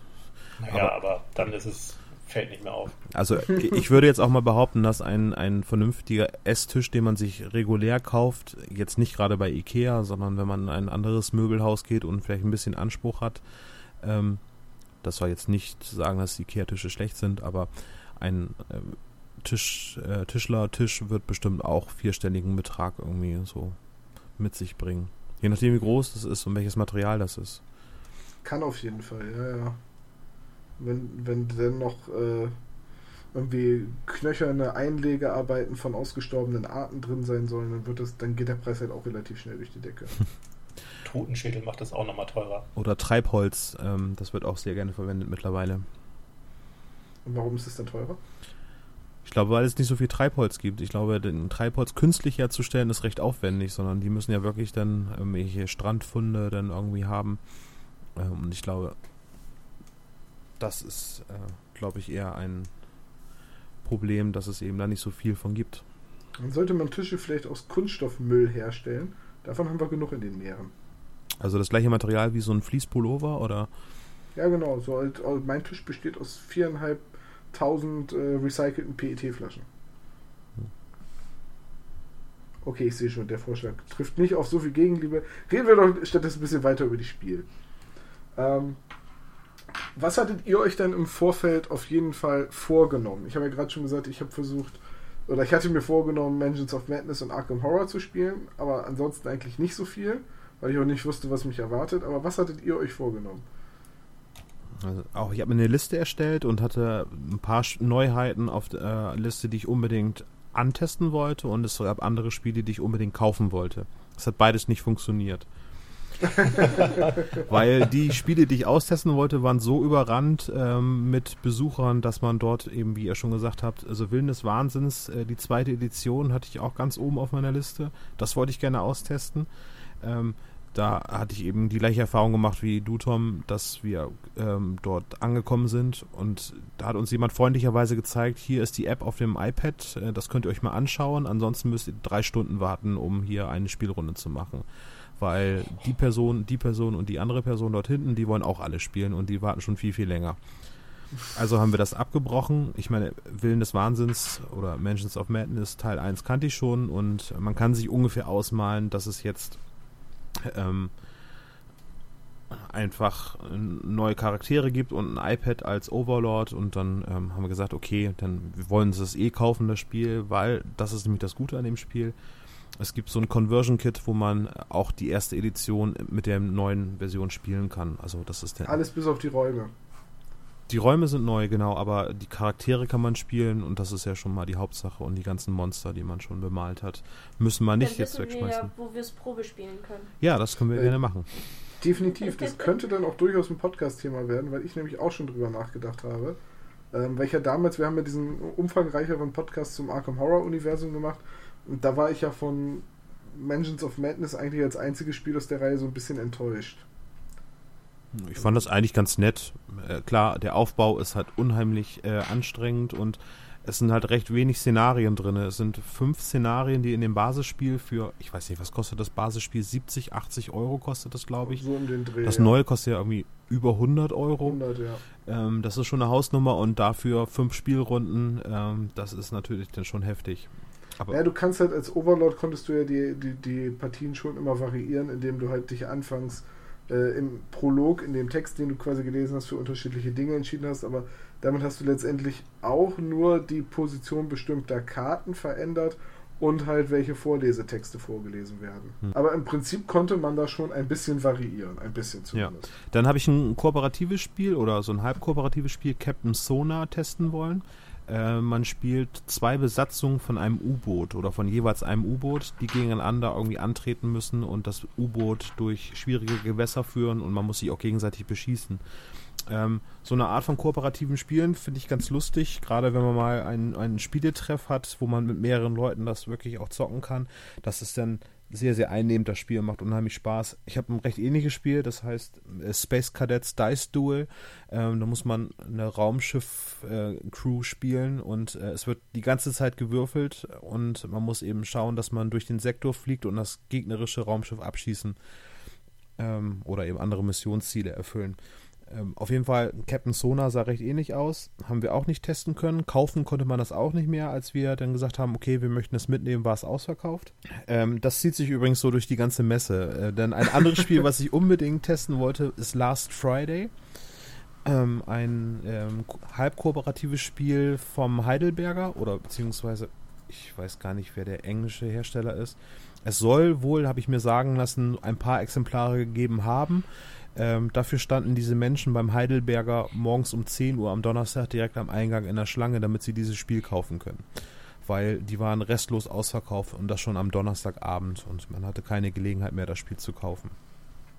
Ähm, Last Friday ist ein ähm, Brettspiel, was ein bisschen funktioniert wie ähm, Scotland Yard. Ähm, es gibt ein äh, Mr. X, in dem Fall ist es aber der ähm, ähm, Mörder oder der Meuchel Jason, äh, Freitag der 13. Abklatsch. Ähm, seine Aufgabe ist es, alle anderen Spieler umzubringen und die anderen Spieler müssen dementsprechend andere Aufgaben erfüllen, die müssen sich in Sicherheit bringen oder zum Lagerfeuer laufen und so weiter. Also im Prinzip die Spielmechanismus von dem alten 80er-Jahre-Spiel Scotland Yard oder Fury of Dracula ist ja auch recht ähnlich. Ähm, einfach umgedreht, dass es eben nicht darum geht, äh, Mr. X zu jagen, sondern Mr. X jagt in dem Fall die jungen, äh, ahnungslosen Teenager. Ja, klang alles sehr gut, habe ich nicht testen können, habe ich nicht kaufen können, war sehr ärgerlich. Ähm, dann habe ich auf der Liste gehabt, alles, was mit Tentakeln zu tun hat. Also Cthulhu, ähm, Pan äh, Pandemic, äh, Reign of Cthulhu gab es dort. Ähm, und naja, Willen des Wahnsinns gehört ja natürlich auch dazu. Im Rollenspielbereich auch einiges. Ähm, dann äh, Neuheiten so vom Spielprinzip her sind ähm, so Escape Room Spiele gewesen. Da gab es mehrere Anbieter. Ähm, Cosmos war es, glaube ich. Die haben so Minispiele rausgebracht. Exit heißen die. Da geht es darum, dass es eine Brettspielvariante von diesen Escape Rooms, die jetzt in ganz Deutschland oder auch weltweit irgendwie sich ähm, unheimlich verbreiten. Man wird in einen Raum geschlossen und man muss Rätsel lösen, um aus dem Raum wieder rauszukommen. Und das, da gibt es jetzt diverse ähm, Brettspieladaptionen, die zwischen, ich glaube, 12 und 40, 50 Euro liegen. Das haben wir uns mal angeschaut. So richtig überzeugen konnten die mich nicht. Also das hochwertige Spiel für 40 Euro hatte dann auch wirklich ein bisschen mechanische Sachen mit dabei. Mhm. Aber ist natürlich mit so einem Escape Room äh, nicht zu vergleichen. Aber naja, nutzt sich das nicht schnell ab? Also ich sag mal, hast du nicht nach drei, vier, fünf Runden alle Varianten durchgespielt und äh, alle Rätsel gelöst oder genau. funktionieren die? Also dieses Exit, äh, Exit das Spiel, ähm, da gibt es mehrere Fälle. Ein Fall kostet eben 13 Euro und den kann man halt nur einmal spielen, weil dann, man muss eventuell ich muss jetzt gestehen, dass ich es jetzt nicht getestet habe, weil man kann es halt auch gar nicht testen, man hätte es kaufen müssen. Ähm, mhm. aber ich glaube, die Rätsel sind dann nach einmal verbraucht. Ob man sie irgendwie sogar zerreißen muss oder eben irgendwelche anderen Sachen mitmachen muss, das kann ich gar nicht genau sagen. Aber ich habe mir keins davon gekauft, ähm, habe dann gesagt, die ähm, diese Escape Room äh, Spiele, die hier in Bremen oder auch in Hamburg und so weiter angeboten werden, ähm, das ist viel, viel intensiver, das Spiel. Da hat man viel mehr von. Kostet natürlich pro Person auch etwas mehr Geld, aber das ist dann eher ein Erlebnis, was ich nicht unbedingt als, als Brettspiel simuliert haben möchte. Weil ja, das stimmt, das hatte ich auch schon mal gemacht. Entstanden sind die Dinger ja auch aus äh, diversen Apps und, und, und Handyspielen und so. Da kommt das ja eigentlich ursprünglich, glaube ich, her. Ja, Genau, aber also dieses Gefühl, in diesen Raum wirklich eingeschlossen zu werden, irgendwie, das, das setzt ganz andere irgendwie, äh, Hebel in Bewegung im Kopf und man ist eine Stunde lang wirklich in dieser Materie drin, um versuchen rauszukommen, um einfach das zu schaffen. Und ich weiß nicht, ob das das Brettspiel unbedingt auch so hinkriegt, dass, äh, dass das das gleiche Gefühl vermittelt. Ja. ja. Dann ähm, habe ich alte dunkle Dinge, auch wieder ein Spiel irgendwie mit Tentakeln und Monstern, äh, mir gekauft und dann habe ich. Ach, das hast du gekriegt. Das habe ich gekriegt, ja. Das ist auch ein Spiel, was im letzten Jahr schon erschienen ist und dieses Jahr irgendwie eine Neuauflage erhalten hat, weil die Erstauflage schon so schnell vergriffen war. Also alte Dinge kann man auf jeden Fall gut kaufen auf der Spielemesse. Bei Neuheiten war das recht schwierig. Ähm, und da gibt es ja auch immer genügend Stände mit ähm, ja, kleinen Händlern, die alte Brettspiele verkaufen ja. aus ihrem Archiv. Ja, und mittlerweile ist es auch so, dass es sehr viele Spiele, wenn man Kickstarter ein bisschen beobachtet, auch schon vorher dann schon bekannt sind, dass man eben schon Videos oder eben sogar ein Bäcker von einer Kickstarter-Kampagne war, dass man das Spiel schon vorher bekommen hat. Also, wenn man sich das anguckt, in Halle 2, einer der Top-Spiele, was vorgestellt worden war, ist Zombicide Black Black. Ähm, oder eben Zombicide im Allgemeinen. Ähm, wer, wer im Internet irgendwie unterwegs ist und sich mit Brettspielen einigermaßen auskennt, hat das schon zu Hause, weil es über eben die Kickstarter-Kampagne sich irgendwie gebackt hat. Und ähm, dementsprechend konnte man da viele Spiele sehen, die über Kickstarter schon im Laufe des Jahres erschienen sind. Davon habe ich mir noch ein Spiel gekauft, The Pursuit of Happiness. Ähm, es ist ein Spiel des Lebens als Worker-Placement-Spiel. Also man spielt einen Menschen, äh, der eben ein erfülltes Leben haben soll und das Ganze passiert in mehreren Runden und man hat eben Kapazitäten in, im Prinzip von Worker Placement, äh, von Workern, die man einsetzen kann, um bestimmte Aktivitäten durchzuführen. Ab es nun heißt studieren, heiraten oder einen äh, Beruf ergreifen, Hobbys, äh, man kann Rollenspieler, man kann Tabletopper werden. Äh, alles das bringt einen Punkte eben zur Langzeitglücklichkeit ähm, oder Happiness eben und ähm, und dann geht es halt darum, in, in, in den Spielrunden der glücklichste Spieler zu werden. Äh, Habe ich da nicht getestet, aber fand ich äh, ganz interessanter Ansatz für ein Spiel. Also Worker Placement Spiele sind jetzt nicht eine absolute Neuheit, aber so das Grundthema muss man mögen, aber ich fand das recht ansprechend. Auch das Layout. Vom Grundthema her klingt das wie so eine Mischung aus Spiel des Lebens und Shigik. Ja, ja, das trifft es ziemlich gut. Und als Worker Placement. Also es ist ja beides keine Worker-Placement-Spiele, aber ja, genau, ich glaube, ähm, das schreibt es ziemlich gut. Michael, gab es irgendwas, was, was dich, äh, was du dir im Vorfeld vorgenommen hattest? Oder? ja, nicht so viel Geld ausgeben. Hat es geklappt? ja, es hat geklappt. Also ich habe mir einfach nach den letzten beiden Jahren gesagt, ich will weniger kaufen und ähm, mehr klauen. mehr schnorren. Nein, ich wollte also ich habe einfach noch Sachen vom letzten und vorletzten Jahr, die ich noch nicht wirklich genutzt habe. Und das wollte noch ich eigentlich noch mal. Nee, beziehungsweise ich hatte mir letztes Jahr äh, zum Beispiel ähm, äh, Mastertext gekauft und ich habe es einmal gespielt. So, auch wenn das damals günstig war, dachte ich so, nee, du kaufst jetzt nicht wieder irgendein Spiel, was klasse aussieht oder äh, was dir jemand empfohlen hat, wenn du einfach keine Zeit hast oder tatsächlich doch nicht so Brettspielaffin bist. Also wenn, dann äh, ja, mal bastel ich lieber oder spiele Tabletop. Aber so mit Brettspielen, ähm, es ähm, liegt halt dann auch immer ein bisschen an den Mitspielern, die nicht da sind. Äh, ja, nach dem Motto, vergiss es. So, selbst wenn das so eine Kombination aus Tabletop und Brettspiel ist. Also da wollte ich dieses Mal die Finger von lassen. Das hat auch ganz gut geklappt. Ich habe tatsächlich auch mir gesagt, ich werde erst am Freitag irgendwas kaufen, also den Donnerstag wirklich komplett nur dazu nutzen, um mir die Sachen anzuschauen und nichts kaufen, keine Spontankäufe, sondern lieber am Freitag noch mal überlegen, okay, was von den Sachen, die ich gesehen habe, möchte ich tatsächlich haben. Das hat auch ganz gut funktioniert. Also ich habe ein paar Miniaturen bei Freebooter Managers gekauft. Ich habe ähm, äh, noch eine andere Miniatur bei einem äh, anderen Stand geholt und ein bisschen Gelände äh, bei Zenterrain und äh, das war's auch, glaube ich, schon. Also ich bin ohne ein großes System, ohne ein großes Brettspiel nach Hause gekommen, ähm, habe aber jede Menge Spaß gehabt. Und mein Ziel war im Vorwege einfach, mir Zeit zu lassen. Also ich wollte tatsächlich mir an den Ständen viel angucken, auch nach Möglichkeit Sachen ausprobieren. Ähm, ich habe Panzerfäuste mit Gregor gespielt, das hat viel, viel Spaß gemacht.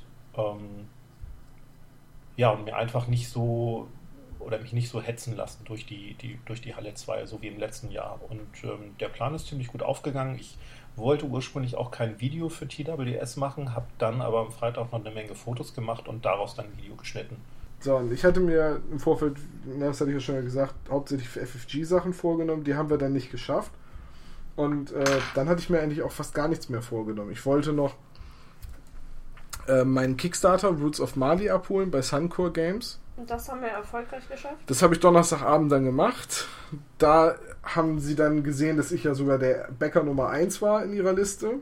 Und äh, da habe ich erstmal High Five von allen am Stand bekommen.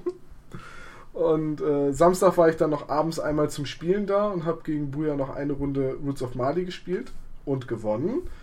Das ist mir ganz, ganz wichtig. Ich, ich habe endlich einmal gegen ihn gewonnen. In seinem eigenen Spiel. Ja. Und. Perfekter so, Demogeber. Ja, perfekter Demogeber auf jeden Fall. Abends total müde, total abgelenkt. Da hatte ich dann endlich mal eine Chance. Äh, und da sind wir ab und zu noch so vorbeigegangen am Wochenende. Und am Sonntag hat Christine gesagt, ob ich mich da wohl hinsetzen darf. Und ich so, ja, pass auf, du setzt dich hin, ich klebe mir deren Logo überall hin und gebe Demos. Und dann hat Christine sich hingesetzt, ich habe mir die Sticker aufs T-Shirt geklebt und habe Demos gegeben. und noch eine Version des Spiels bekommen? Nee, nur, nur ein Beutel mit dem Logo drauf. Ich wollte aber auch nicht noch eine Version des Spiels haben. Also, Dann bist du aber ein billiger äh, Supporter, ne? Ja, du, die anderen Supporter am Stand ist ihr engster Freundeskreis und ihre Brüder und so, die äh, haben, glaube ich, noch weniger dafür bekommen. Die mussten sogar ihre Übernachtung selber zahlen. Ja, ich habe gehört, dass ein kleiner ähm, Stand ähm, irgendwie komplett beklaut worden ist. Dem wurden die Einnahmen der ganz gesamten Tage irgendwie geklaut. Es, war, es waren wohl mehrere äh, Aussteller, die beklaut wurden am Sonntag. Das ist in diesem Jahr übrigens zum ersten Mal gewesen, dass mir das aufgefallen ist, dass da auch geklaut wird auf der, äh, auf der Messe selbst. Du hast ja gesagt vorhin, dass äh, es sehr familiär rüberkommt, alles, dass alle sehr freundlich sind und der Umgang in, insgesamt auf der Messe immer total tadellos ist. Ähm, ja. Wir waren bei einer Spielrunde am Freitag und äh, einer der Mitspieler saß ähm, ein bisschen weiter so am Gang und der sagte dann, dass auf einmal seine Umhängetasche oder beziehungsweise sein Jute-Rucksack dort verschwunden ist. Und da war eben Portemonnaie, Autoschlüssel und äh, seine Jacke und so weiter drin.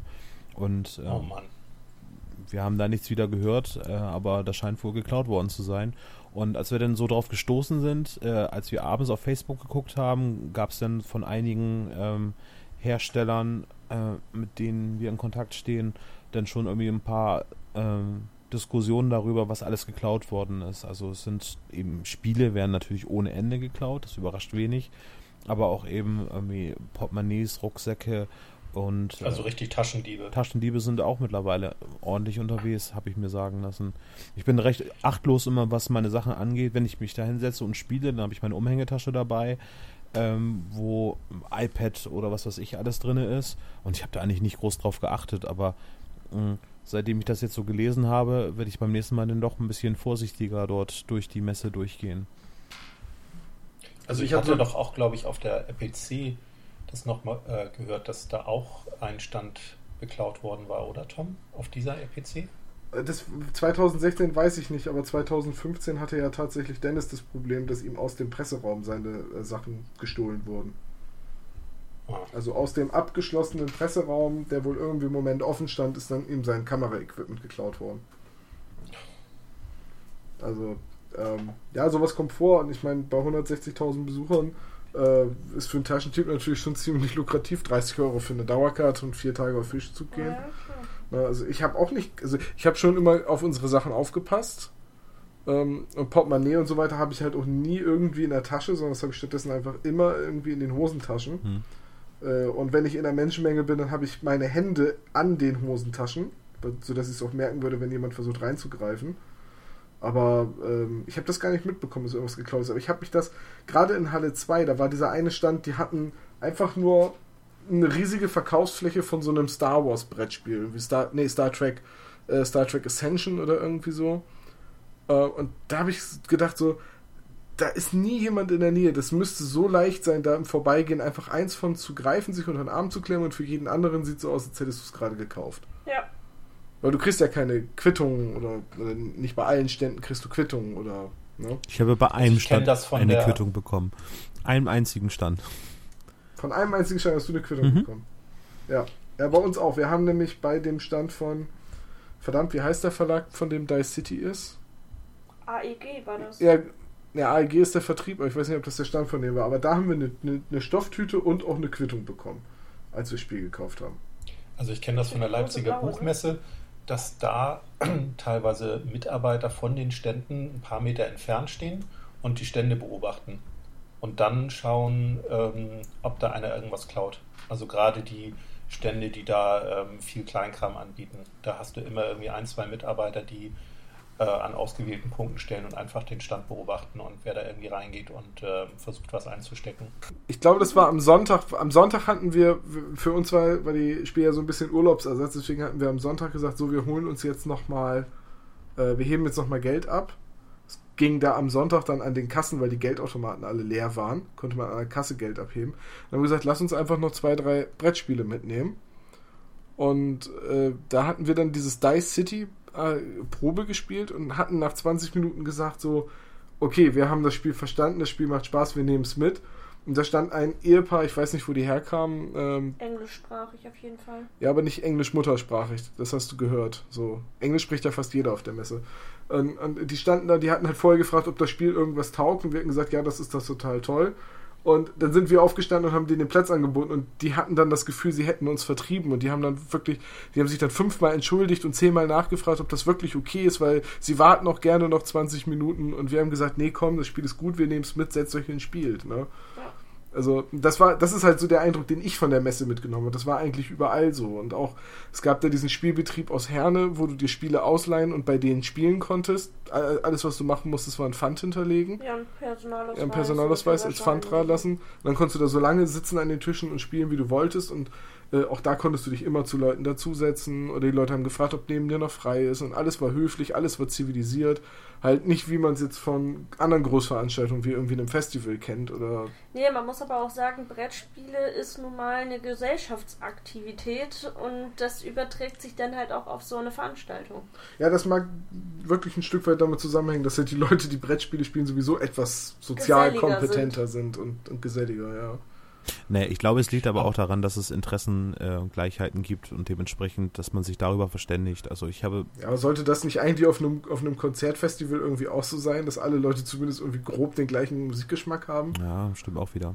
Aber da gibt es keinen also Alkohol ich, auf der Messe. Äh, aber es gibt auch kein Alkoholverbot, oder? Nee, nee, das ist auch stimmt. Es gibt den Metstand. Ne? Es gab Rum. stimmt, es gab Rum, es gibt ja. Metstand. Und ja. ich habe auch Leute mit Dosenbier gesehen. Also aber stimmt schon, die Spielemesse ist schon sehr familiär, auch wenn es 150.000 Verwandte gibt, aber äh, trotzdem ist es sehr familiär. ähm, ist halt mehr so Südstaatenfamilie. Ja, genau, das äh, vermengt sich, aber ich meine, man trifft wirklich jedes Jahr auch äh, ganz viele Leute wieder ähm, die, die man eigentlich nicht vom, vom Reden oder so kennt, sondern einfach nur, weil sie immer auf der Messe sind. Also wenn man das über mehrere Jahre hinweg macht, dann trifft man halt äh, die Besucher teilweise eben wieder, aber auch hauptsächlich natürlich die, die Hersteller. Und aber das ist ähm, das Gefühl, dass man sich einfach hinsetzen kann und mit allen Leuten spielen kann, das ist halt irgendwie schon ziemlich einzigartig für so eine große Veranstaltung.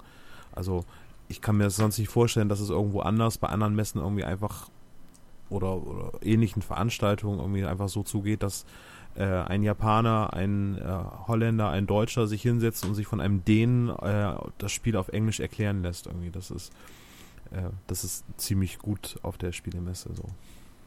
Ja, das Stimmt. war auch so der Eindruck, den ich hatte. Vor allem, wir sind ja Donnerstag Vormittag hingekommen, haben gesagt, mal sehen, ob wir jemanden treffen, den wir kennen. Und irgendwie innerhalb von einer Stunde hatten wir euch getroffen und Michael war uns über den Weg gelaufen und der andere Michael aus Hamburg war uns über den Weg gelaufen und äh, wir hatten eigentlich irgendwie innerhalb von zwei Stunden hatten wir alle getroffen, von denen wir wussten, dass sie da sind und Hallo gesagt. Ja. Gut, bei manchen war es recht einfach, weil man jetzt wusste, so Christian ist am VME-Stand und Werner ist natürlich bei Freebooters. Also du, bei den Ausstellern wusstest du halt, wo du sie finden würdest. Also sie haben uns auch bei Freebooter getroffen. Ja, eben. Das war irgendwie, der Freebooter-Stand war tatsächlich so der zentrale Anlaufpunkt, weil da habe ich auch Michael getroffen mit seiner Freundin und Michael, wir beide haben uns da abends auch wieder getroffen. Ja, man muss aber auch dazu sagen, äh, Werner ist halt clever.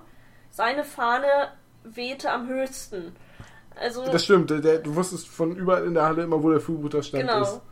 Ja, definitiv. Ja, es sind diese Kleinigkeiten, die das dann manchmal ausmachen. Genau aber das. Eine, eine Sache würde ich gerne äh, jetzt mal in die Runde fragen, weil du das auch gerade angesprochen hast, Tom. Ähm, was findet ihr dann so als Länge für eine Demo-Runde ähm, ideal? Weil ich habe das Gefühl, dass manche Hersteller halt sehr, sehr lange und intensive Demo-Runden geben wollen, damit man das Spiel möglichst gut und umfassend kennenlernt.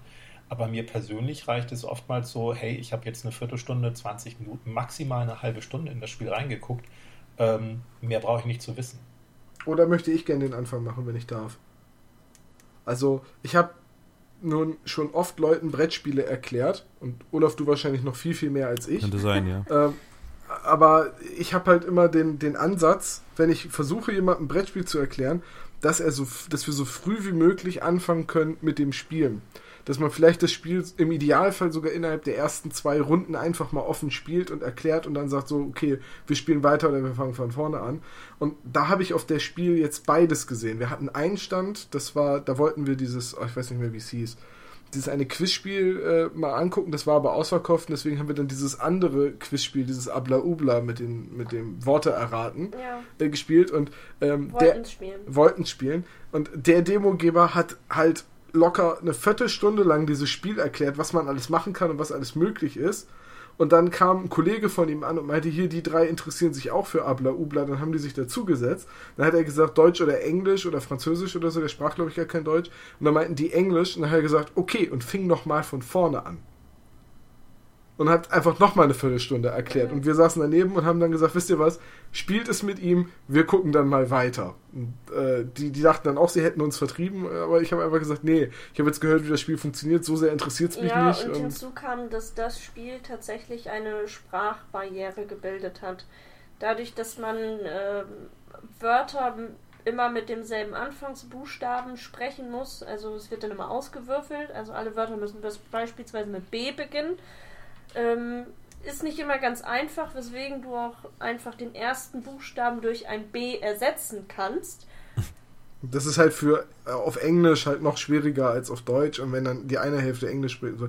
Trotzdem, der hat halt einfach das Spiel zweimal ja, erklärt, ja. statt zu sagen, uh, I'm sorry, I just explained it to these guys und, und irgendwie so, naja, einfach uns angeguckt, hat die angeguckt und hat von vorne angefangen. Und bei dem anderen Stand, bei dem Brides and Bribe, nee, Brides and Bribes, diesem Spiel, das in Genua spielt, der hat uns das Spiel kurz erklärt und dann war das Spiel aber schon fertig aufgebaut und auch so aufgebaut, als hätte man schon drei, vier Runden gespielt, sodass du quasi nicht den Anfang, wo alle sich aufbauen, spielst, sondern den Teil mit der Interaktion, also das Midgame. Und das war wieder total clever. So, und auch der Dice City, äh, der hat auch sehr gut erklärt, dass man sehr schnell anfangen konnte zu spielen. Indem er gesagt hat, würfelt mal, jetzt legt eure Würfel und jetzt könnt ihr damit das und das machen und also das ist mir halt wichtig, wenn jemand ein Spiel erklärt, dass er halt dich möglichst früh auch an Spielen gibt, dass du dann auch nach 20 Minuten sagen kannst, okay, ich habe das Spiel kapiert. Wenn du erstmal 20 Minuten sitzt und das Spiel erklärt kriegst, Ähm, ja, und dann noch 20 Minuten spielst, dann hast du effektiv ja schon wieder 40 Minuten von deinem Messetag verloren. Ja, ja das denke ich halt auch. Also mir ist es wirklich viel lieber, nur mal einen kurzen Eindruck zu bekommen, einfach quasi wie so ein Trailer äh, in ein Spiel reinzuschauen und dann einfach zu wissen, hey, die Mechanik, äh, die habe ich so im Grundlegenden begriffen und das hilft mir bei der Kaufentscheidung. Ja, das war zum Beispiel ja an der Tabletop-Halle auch so, das, das Collision, was du mir gezeigt hattest, das habe ich ja auch noch äh, Probe gespielt und äh, er hatte den Tisch ja auch schon aufgebaut, dass du im Prinzip so direkt loslegen konntest. Mhm. Ja, dass auch gleich in der ersten Aktion schon Action war, weil alles schon in Nahkampf- oder Fernkampfreichweite war. Ja. Es kommt immer also das auf das Spiel auch an, wie, wie es erklärt wird oder also wie komplex das Spiel selber ist. Mhm. Ich möchte über, nicht über mich selber urteilen, aber wenn ich ein komplexes Spiel erkläre, dann versuche ich schon recht viel äh, vorab zu erklären, weil äh, es hinterher sonst immer welche Bemerkungen gibt wie, ah, hätte ich das jetzt vorher gewusst, hätte ich natürlich anders gespielt. Aber dann habe ich auch den Anspruch, ich möchte dem Spieler äh, das komplette Spiel erklären, damit ich es mit ihm zusammen spielen kann. Auf der Messe, da hat man nicht den Anspruch, dass man das Spiel von Anfang bis Ende durchspielt, weil man möchte es ja nur vorstellen und verkaufen. Ähm, das ist übrigens eine Sache, die ich immer sehr witzig finde. Ganz viele Erklärer oder Supporter, wie auch immer wir sie nennen wollen, vergessen, das Spielziel zu erklären. Sie erklären die ja. Mechanismen. Ja das ist die erste Sache, die man sagen sollte. Ziel des Spiels ist es, das Ja, genau. Es steht machen, auch in oder? jeder Anleitung immer gleich als erster Satz, Ziel ist es, das und das zu machen irgendwie. Und, aber beim Erklären vergisst man das, sondern man hat nur, man denkt an diese Mechanismen, die man durchführen kann, äh, gerade äh, bei komplexeren Spielen, aber dann vergisst man zu sagen, ach ja, übrigens, ihr müsst die meisten Siegpunkte haben oder ähm, löscht den anderen aus oder was weiß ich. Äh, das wird halt ganz oft vergessen und ja, das ist schwierig. Aber wenn man selber in der in der gleichen Situation ist, versucht das zu spielen, dann denkt man natürlich erstmal so und so. Ist es für einen selber ist es ja klar. Das ist aber hm, ja auch recht unterschiedlich. Aber man muss sich ich glaube, das liegt auch mit daran, dass die Leute zum Teil ja auch eher, ähm, also gerade bei kleinen Firmen, dann irgendwie aus dem Bekannten- oder Verwandtenkreis kommen und da mal mit zur Messe gefahren sind, um da das äh, Spiel ein bisschen zu promoten und nicht jetzt professionell ähm, auf Messen arbeiten und auch entsprechend ähm, Spiele, Brettspiele erklären können. Ich würde sagen, das sind 99 Prozent aller Erklärer, die dort auf der Messe sind, ähm, dass das die nebenbei machen. Außer eben die vom Verlag selber dann meistens angestellt sind. Aber ich, ähm, wenn ich jetzt das so sehe bei Pegasus Spiele zum Beispiel, dass die ganzen Support-Teams, die kriegen eine Aufwandsentschädigung in, in, paar Punkten oder eben in, in Brettspielen ausgezahlt. Ansonsten bekommen die da nichts für. Doch eine Übernachtungsmöglichkeit in Essen, falls sie von außerhalb anreisen. Aber die müssen sich das aus reiner Eigeninitiative beibringen und dann auf der Spielemesse eben das erklären. Also von daher kann es da schon sehr viele Unterschiede geben. Es gibt, glaube ich, da ähm, nur ganz, ganz wenige Leute, die da äh, das hauptamtlich dann machen, weil sie eben vom Verlag kommen. Dafür sind auch die Messestände zu teuer. Also ich hatte mit dem äh, Christoph, hieß der, von Centerain gesprochen. Der hatte, ich würde mal sagen, Messestand, der war so zwei mal vier Meter vielleicht, also wirklich klein. Und der sagte, er hat 400 Euro bezahlt, nur für die Fläche. Und da war doch noch nichts drauf. Also keine Trennwand, kein äh, Strom. Das musste halt alles nochmal extra bezahlen. Das ist ein Modulsystem. Und das kann sich ja auch sonst kaum die Hersteller leisten und dann noch sagen, hey, ich hole mir noch ein, zwei Leute, die mich unterstützen und ähm, bezahle dann auch noch deren Hotel und so weiter. Das äh, kann dann nur über diesen Idealismus oder über dieses äh, ja, Gegengeschäftsengagement funktionieren. Sind die anderen Hallen denn genauso teuer wie, äh, ich sag mal, Halle 3 ist ja irgendwie diese Riesenhalle. Ich kann mir vorstellen, dass sie auch noch teurer sind als die neue Halle 6 und Halle 7, wo die Kleinverlage dort sind oder einfach nur die, die Tüftler, die ihr eigenes entwickeltes Spiel vorstellen. Das weiß ich nicht. Ich hatte nur mit dem Christoph von Centerain gesprochen, deswegen. Aber ich hatte auch gehört, dass je nachdem, ähm, wie groß die Fläche ist, dass es dann natürlich auch nochmal einen Preisunterschied ausmacht. Also irgendwann werden die Quadratmeter günstig, äh, günstiger. Und ich dachte halt sowieso, dass danach auch ein bisschen äh, zugeteilt wird. Also wenn du jetzt ein kleiner Verlag bist, das hatte mir äh, der, ich glaube, das hatte André von, von Voodoo Games erzählt, dass er halt letztes Jahr noch in Halle 2 war und dieses Mal hat er halt nur noch mit seinem kleinen Verlag einen Platz in Halle 6 bekommen. So. Und äh, ich glaube, für die beiden aus der Schweiz, für Suncor, war das ganz erstaunlich, dass sie einen Platz in Halle 2 bekommen haben. Die waren ganz fasziniert. Äh, weil das für die, sagen die, entscheidet sich halt ziemlich viel über den, über den Standort in der Messe. Weil Halle 2 kommen halt mehr Leute durch als hinten Halle 7, ne? Ja, ja und wie er halt auch erzählt hatte, wenn du hinten bei den kleinen Verleg Verlagen sitzt, dann fragt dich jeder, warum das Spiel so teuer ist. Das war einer von, das war einer von den Sunco Supportern, der das gesagt ja, hat. Ja, genau, ja. aber äh, und, und wenn, wenn du in Halle 2 stehst, da fragt dich keiner. Ja, er meint, meint, das fand ich lustig, weil er meinte halt so, in, damals als sie in Halle 7 standen, haben alle gefragt, warum soll das Spiel 32 Euro kosten? Und in, in, Halle 2 hat sich wohl kein einziger Messebesucher über den Preis mokiert. Die haben alle sofort, äh, ohne, zu, ohne zu sagen, ist auch schon ein bisschen teuer, äh, das Spiel einfach gekauft. So, so ein bisschen, dass man den Namen, äh, der hat immer einen Stand in Halle 2, das muss ein großes Spiel sein, man so ein bisschen mitkauft. Ja, aber das war für mich auch gleichzeitig das, weswegen ich zu Spiel überhaupt hingefahren bin. Die kleinen Verlage, die, die man hier einfach nicht kennt, die hier nicht ähm, am Markt zu finden sind, wo ich halt auch so nicht an die Spiele erstmal rankomme. Weil ich brauche jetzt nicht zu Spiel fahren, um mir das neueste Spiel von Heidelberg, von Ulysses oder Pegasus zu kaufen.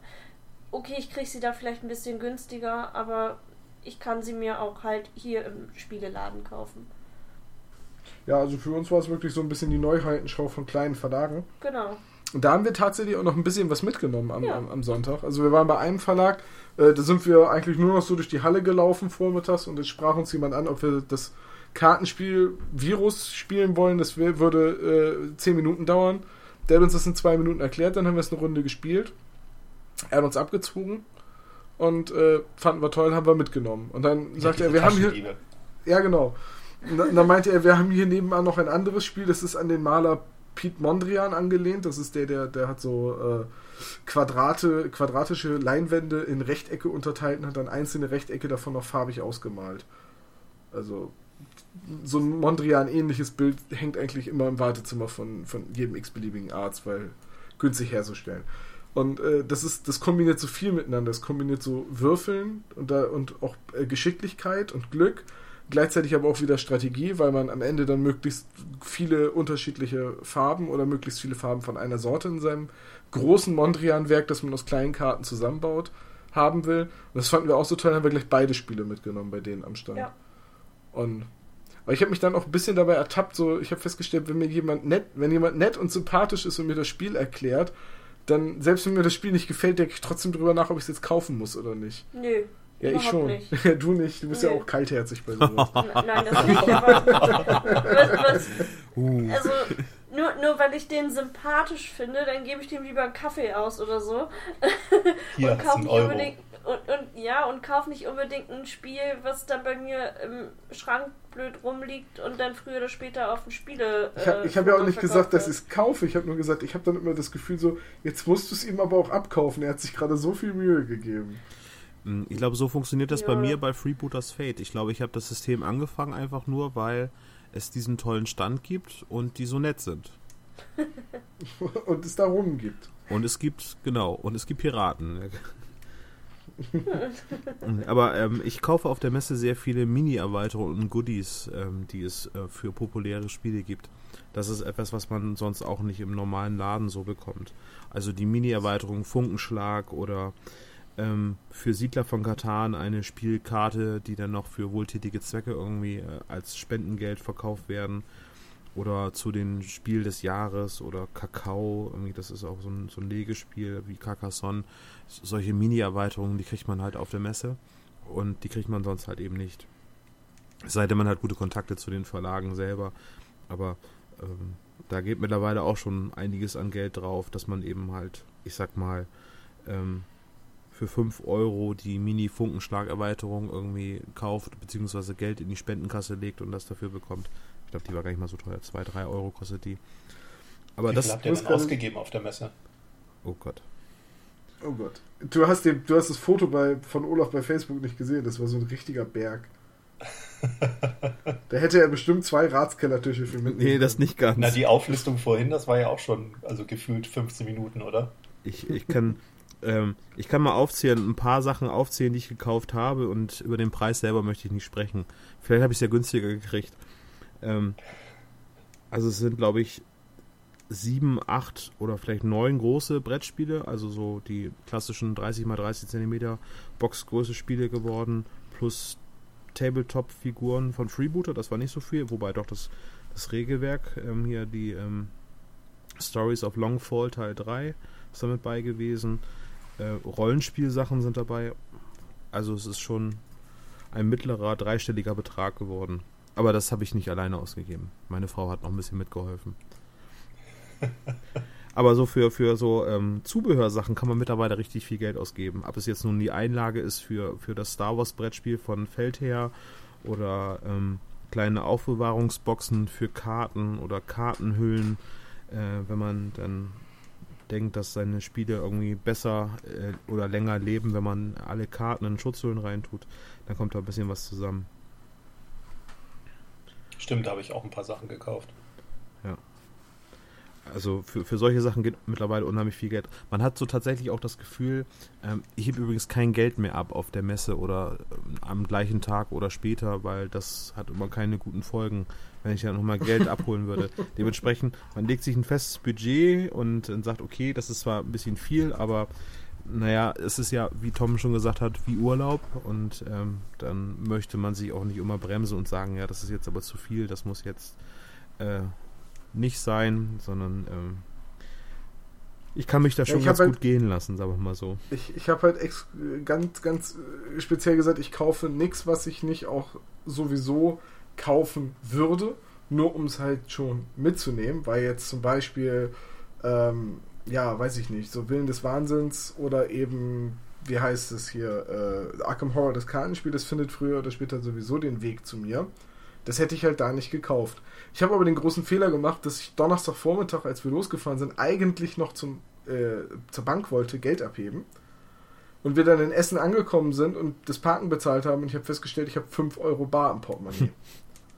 So, und dann war, äh, da habe ich gesagt, ja gut, es wird in der äh, Messe Essen schon genug Geldautomaten geben. Ja, es gibt zwei, einen am Westende, einen im Ostende, äh, was ich nicht wusste. Und so bin ich eigentlich den ersten Tag mit 5 Euro in der Tasche über die Messe gelaufen. Und hast du Pommes da, geschnort? Nee, davon da habe ich was zu essen gekauft, ja. Und von dir habe ich Pommes geschnort, ja. Ähm, und das war's. Und, und trotzdem ähm, ja, deswegen musste ich dann halt Geld abheben, weil ich wollte ja auch was kaufen. Aber ich habe mich eigentlich auch relativ zurückgehalten. Wir haben jetzt irgendwie, ich glaube, vier Brettspiele oder so mitgenommen. Kleinere Brettspiele, also jetzt nicht so äh, 50, 60 Euro Vollpreis, sondern eher so 10, 15 Euro, 25 Euro. Ich habe einen Kickstarter abgeholt. Ähm, und ich war bei Studio Fantastic, den Herausgebern vom Private Eye Rollenspiel am Stand und habe drei Abenteuerbände gekauft. Gut, die hätte ich auch tatsächlich wo, äh, wann anders kaufen können, irgendwie über deren Mailorder. Und dadurch, dass ja Buchpreisbindung ist, hätte ich da jetzt auch nichts gespart. Porto. Porto, ja, das Porto habe ich jetzt gespart, ja. So teuer sind die auch nicht, äh, ne? Die Abenteuerbände? Nö, die kosten irgendwie 16, 17 Euro, der Abenteuerband. Da sind dann immer zwei, drei Abenteuer drin oder ein großes. Und noch, und noch ein bisschen Fluff. Äh, was ich ein bisschen lustig fand, wir haben halt drei Stück gekauft und dann war das, weil die für 16,95 da verkauft wurden, war das halt so ein ganz krummer Preis. Dann habe ich gesagt, so ja, vielleicht ist er ja nett und rundet zumindest auf die 50 Cent runter. Und nee, dann habe ich gesagt, komm, hier nimm die 15, 15 Cent mehr und ich zahle zahl jetzt 39 oder irgendwie so. ich will jetzt nicht das ganze Wechselgeld in der Hosentasche haben. Ja, und. Äh, von, Panzer hast du noch gekauft. Ja, stimmt. Ich habe mir von, von äh, Kobi, das ist so ein polnischer Lego-Alternativhersteller, äh, einen, einen Panther gekauft, aus, halt aus Lego. Für, weiß nicht, 30 Euro, 32 Euro, irgendwie um den Dreh. 32. Er wollte nicht auf 30 runtergehen. Ja, ja, andere Geschichte. andere Geschichte. Ja, und dann äh, habe ich dann halt auch den mitgenommen, weil ich halt diese Brickmania-Sachen schon ewig mich da immer drüber lustig mache, dass die 200 Euro kosten. Und es immer heißt, ja, aber find erstmal einen Bausatz, der nicht so teuer ist. Und dann habe ich gesagt, so, jetzt nehme ich den mit. Und das wird mein Briefbeschwerer oder so. Denn er kostet 32 Euro. Mhm. Ja, 32 Euro, weil bei Kubi äh, ist überhaupt gar kein Spielraum, da kann man nicht mehr runtergehen. Und dann ist Christine später am Stand gewesen, hat gesagt, äh, ich gucke gerade mal nur so und dann holt er so ein 32 Euro Titanic-Ding hoch und sagt, 32 und weil du es bist, kann ich auch 30 drauf machen. und ich stand halt daneben und gucke ihn an und denke so, du Okay, ich gehe jetzt einfach. Ich glaube, das lag aber auch daran, dass es eben eine Titanic war und kein Panzer. Ich glaube, die Panzer laufen einfach besser in Halle 2. Ja, wahrscheinlich. Und es war Sonntag, als du da am Stand Ja. warst. Und, und nicht, wann war das? Samstag? Ich glaube Samstag, ne? Nee, Freitag. Hatten wir uns Freitagvormittag zum Spielen verabredet? Ja, Ja, okay, dann war es Freitag. das war Freitag, weil wir nämlich Freitagabend das Ding zusammengebaut haben. Stimmt, ja. Mhm. Ja, und äh, von daher haben wir sonst noch irgendwas großartig angeschafft. Es gab einen Stand, die hatten so 40 verschiedene Metallmünzen in Piratenoptik, Elfen, Zwerge, Cthulhu, was nicht alles. Oh, irrsinnig teuer waren die, ne? Nö, ein, eine Münze 1 Euro, das ist fair, weil die sind immerhin größer als ein 2-Euro-Stück, die Münzen. Also, die sind wahrscheinlich in der Herstellung, kostet die das wahrscheinlich 30 Cent oder, oder, oder so höchstens, aber ist halt so. Ne? Ich fand 1 Euro noch einen okayen Aber Preis. du die Man als kauft sich da jetzt halt auch nicht 50, 60 Stück. Oh doch, sondern- tun Leute. Ja, tun Leute, aber ich nicht. Ich kaufe mir eine oder vielleicht zwei, weil ich die hübsch finde und das reicht mir dann auch. Ja, dann packst du sie als binären Würfel in deinen Würfelbeutel Genau. beim Rollenspiel und gut ist. Ja. Oder was würdest du dazu sagen, Olaf? Ja, ich würde die, hatte mir die auch angeschaut und ich fand die natürlich als ähm, Spiele, ähm, Zubehör, Sachen ganz interessant. Aber wenn, dann brauche ich da ja irgendwie für ein Spiel, keine Ahnung, wenn ich die als Tokenersatz für irgendetwas nehme, brauche ich da ja, sag ich mal, 10, 20 Stück von und dann ist es natürlich schon richtig viel Geld. Ja, dann auf jeden Fall. Also ich weiß auch, als ich mir die Münzen angeguckt habe, stand jemand neben mir und meinte, äh, ich möchte bitte nochmal 20 kaufen. So, und er, er klang so, du hast so ein bisschen so die Scham in seiner Stimme rausgehört, so ein bisschen so wie, wie so, ich hätte gerne noch 5 Gramm Koks. Äh, ja, vielleicht ist das ja mit Koks, vielleicht. Naja, aber so, sie sehen schon nett aus, aber. Nee, sie, Dann hätte ja die erste Münze umsonst sein müssen, um es mit Koks zu vergleichen. Ist wie mit Würfeln. Die letzten Jahre habe ich eigentlich immer irgendwelche Würfel gekauft. oh, das Und- stimmt. Ich habe dieses Jahr Ja, wenn keine man da Würfel einmal gekauft. anfängt, dann so, ah, schwierig. Da ja, okay, gut, da sind, da sind wir schuldig. Wir haben uns ein paar Würfel gekauft. Und, aber ja, Q, jetzt auch nicht irgendwie in Ausmaßen. Q Workshop oder? Nee, ähm, bei dem The Dice Shop aus Halbedelstein. Ja, da kann man auch Oh, unheimlich die, viel Geld die, lassen. die schweren, die schönen. Die schweren, schönen aus den Halbedelsteinen gefertigten Würfel, ja. Ich habe auch nur vier Tage gebraucht, um mich zu entscheiden. Das stimmt, ich auch. Wir standen da jeden Tag mindestens zweimal an diesem. Da habe ich mich dann aber auch im Nachhinein sehr geärgert, weil der W20, den ich bekommen habe, der ist schief. Also ähm, die, die Seite, die unten müssen irgendwie leicht schief sein. Gut, er ist aus Glas geschnitten oder halt aus äh, Halbedelstein geschnitten. Ähm, aber es ist irgendwie schon irritierend, wenn dann die Seite, die oben liegt, nicht äh, parallel zur Tischoberfläche ist, sondern leicht schräg ist. Das, da muss man sich erstmal dran gewöhnen. Vielleicht sind die alle ein bisschen schief, dann ist es wieder in Ordnung. Also sie sind auf jeden Fall gleich verteilt, das habe ich ausprobiert. Wie viel habt ihr denn da gekauft? Äh, ich habe mir, glaube ich, drei oder vier Würfel gekauft und Christine drei. Ja. Also wir haben es jetzt nicht maßlos übertrieben und ich meine jetzt ein, ein W6 äh, aus den Edelsteinen kostet halt 4 Euro. Das geht noch. Die wirklich teuren Würfel sind die 20-seitigen, weil die wahrscheinlich auch sehr aufwendig äh, zu schneiden sind. Ja, das ist der Schliff halt. Ja. Ist es ein nicht euklidischer Würfel? Dann wäre der ja für diverse Ro- Cthulhu-Rollenspiele sicherlich sehr gut geeignet. Ne? Doch, äh, doch, der ist euklidisch. Äh, die Seiten sind ja alle gleich groß. Ja, aber du gesagt hast, dass sie schief geschnitten sind. Ja, teilweise, ich glaube, die Seiten sind schon gleich groß, aber halt schief. So habe ich das Gefühl. Es ist, ich weiß nicht, wie ich es erklären soll. Also, ich habe jetzt nicht das Gefühl, dass er bestimmte Zahlen häufiger würfelt. Die Seiten äh, von den Dreiecken, die sind nicht gleich lang, oder? Ja, irgendwie so. Aber wobei dann auch die Flächen nicht gleich groß werden. Also ich, ich, ich kann das schlecht beschreiben, aber der Würfel liegt halt äh, nicht glatt auf. Der, ist oben halt irgendwie immer schräg. Das hast du halt bei diesen ist Plastik. Ja, du hast, das hast du bei den Plastik äh, industriell gefertigten Würfeln nicht. Die sind halt äh, immer perfekt. Die Seite, die oben ist, die, die Zahl, die du gewürfelt hast, ist immer perfekt parallel zur Tischplatte.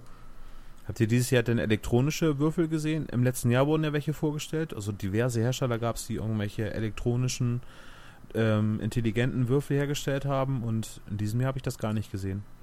Was ist denn ein intelligenter elektronischer Würfel? Ja, der ist mit ein paar Dioden ausgestattet und irgendwie ein Chip, äh, der eventuell eine ähm, Zufallszahl generiert und Ähm, der kann dann, glaube ich, bestückt werden mit bestimmten Motiven oder Ergebnissen und dementsprechend muss man den, glaube ich, nur kippen und dann führt er einen elektronischen Würfelwurf durch. Ja, dann kann ich genauso gut beim Rollenspiel auch eine Smartphone-App runterladen, die für mich das Würfeln übernimmt. Ja, soll es geben, ne? Die ist dann wahrscheinlich sogar noch viel äh, zufälliger als so ein kleiner Würfel. Was soll denn da für ein Zufallszahlengenerator drin sein? Also das, das halte ich ja für absoluten Quatsch. Ja, deswegen waren die wahrscheinlich dieses Jahr auch nicht mehr auf der Messe. Aber was ich tatsächlich gesehen habe, das waren diese äh, Metallringe. Ähm, die, diese Ringwürfel, die kannst du quasi wie Schmuck tragen und dann sind au außen an dem Ring äh, so Räder mit Zahlen oder Symbolen drauf und dann kannst du das äußere Rad drehen. Und es bleibt dann irgendwann stehen, durch, halt logischerweise durch die Reibung. Und äh, dann hast du halt entsprechend so eine kleine Markierung mit einem Pfeil und das hast du dann gewürfelt. Ja. Fand ich nur zu teuer mit 20 Euro das Stück. Das sind auch sehr dicke Ringe, ne? Also richtig angenehm an den Händen ist das nicht. Ja, es sind halt mindestens zwei Metalllagen, ne? Ja. halt die innere und die äußere Scheibe. Aber das war halt ein Kickstarter, den ich vor vier, fünf Jahren gesehen habe. Ich glaube, das war eine der ersten Sachen, die ich tatsächlich bei Kickstarter mal äh, gesehen hatte. Und äh, mit dem habe ich mich kurz unterhalten und äh, hatte dem eine Visitenkarte von mir gegeben. Und dann meinte er, oh, du machst einen Podcast, ich mache auch einen Podcast. Ne? Äh, Da reden wir aber nur über Superhelden-Comics, kannst ja mal reinhören. Ich so, ey, du kannst ja in unserem Podcast auch mal reinhören. Also ist der auf Englisch? Nee. Hm. Ja, dann wird schwierig. aber, aber sonst so. Nö, sonst haben wir eigentlich gar nicht so über die Stränge geschlagen. Mm, Ja, Tja. wir haben noch ein paar Kleinigkeiten gekauft, wie zum Beispiel dieser Ledereinband für ein Buch. Ja, gut. War jetzt auch kein Vermögen. Nö, Halt so, ein- so ein Ledereinband mit äh, Bändern, wo du dann äh, so ein Notizbuch reinklemmen kannst und das Notizbuch dann irgendwie beim Rollenspiel ein bisschen optisch aufwertest. genau. Oh, für die wertvollste Sache habe ich wahrscheinlich gar nichts bezahlt auf der Messe. Und zwar gibt es für King of Tokyo, gibt es ja die Neuauflage, also die zweite Edition, gab es ein ähm, neues Monster, was man bekommt, wenn man eine Runde King of Tokyo am Spielstand von Yellow gewonnen hat. Dann äh, sind wir zu zweit an den Stand gegangen und haben uns ein bisschen dumm gestellt, dass wir das King of Tokyo noch nie gespielt hätten. Durften, unter, durften wir in dem Zusammenhang dann auch tatsächlich auch zu zweit spielen. Und äh, komischerweise habe ich das Spiel recht schnell verloren, aber wir haben dafür ein rosa Einhorn als ähm, neues äh, King of Tokyo Monster gewonnen. Und ähm, es ist unfassbar. Bei eBay gehen die für über 100 Euro weg. Diese Krass. für ein Stück Pappe. Naja, und ein äh, Punkteskala. Das war vor, vor zwei Jahren, war das auch schon so, da gab es diesen Space Pinguin, auch nur ein Pappaufsteller, oder der Heidelbeer gibt es ja auch als, als äh, King of Tokyo Monster. Ja, aber den Heidelbeer, den gibt es ja einfach als Promo-Monster, den kriegst du ja einfach, oder? Ja, aber genau, am, als er zum ersten Mal rausgekommen ist, dort äh, gab es den dann nach der Spielemesse dann nicht mehr, weil der irgendwie wohl vergriffen war und äh, dann gab es da schon eine ähm, Fanbase bei eBay, die da bereit waren, auch richtig Geld für auszugeben. Naja, auf jeden Fall haben wir jetzt ein rosa Einhorn als Supermonster für Tok King of Tokyo. Und du könntest jetzt deine Ausgaben refinanzieren, indem du das Ding auf Ebay setzt. Ja, das wäre ja verwerflich, das macht man ja nicht. Wenn das alle so machen würden auf der Spielemesse, dann würden die Promos bald gar nicht mehr da sein. Dann gäbe es bald keine limitierten Promo-Sachen mehr. Ja, das ist ja mittlerweile auch schon so, dass es äh, die meisten Hersteller auch verkaufen diese Promos und nicht mehr äh, kostenlos rausgeben, weil es eben genauso geworden ist, ähm, dass die abgegriffen werden und dann äh, einen Tag später bei eBay verkauft werden und dafür werden sie nicht Mhm. gemacht, sondern eigentlich sollten die Promos ja für Fans sein und dementsprechend. ja. Das Also kann, ich hatte, kann ich.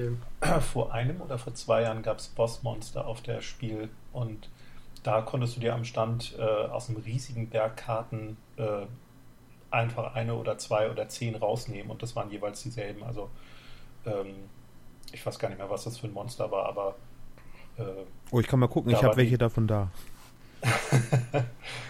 das war Ja, war aber ich wollte gerade sagen, also, Also zum so- Beispiel jetzt auf anderen Kontos, so zum Beispiel jetzt bei den namenlosen Tagen, da gibt es am Eingang immer einen Tisch, wo lauter Promomaterial drauf liegt. und Da ist dann immer ein ganzer Stapel von äh, Munchkin oder Bossmonster-Karten, wovon du dann einfach immer eine mitnehmen kannst. Genau. Aber das gibt's Ja, weil immer, es da halt auch nicht so überlaufen ist, ne? Ja gut.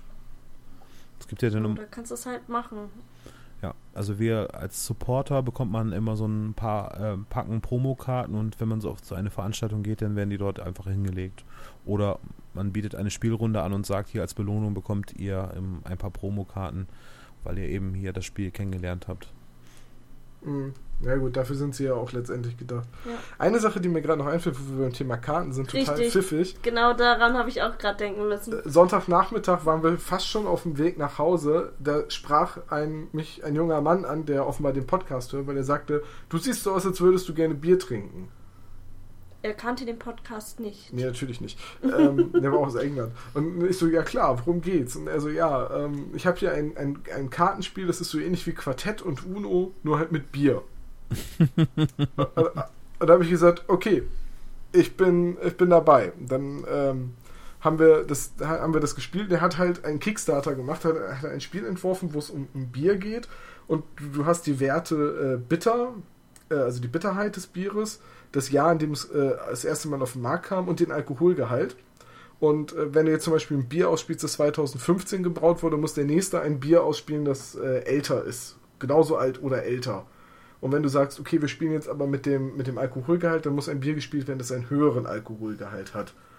Und das Ganze ist wohl Kickstarter gewesen und er hat seine Kickstarter-Bäcker entscheiden lassen, welche Biere ähm, ihre Lieblingsbiere weltweit sind. Und da ist nicht ein Bier bei, das ich kannte, von den 50, 60 Bieren, die ich, die ich da gesehen habe, von, von über 250, die es mittlerweile gibt.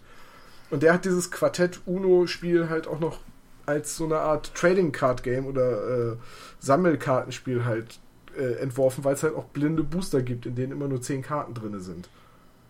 Und das war total witzig und total pfiffig durchdacht und dann haben wir das dann auch äh, mitgenommen.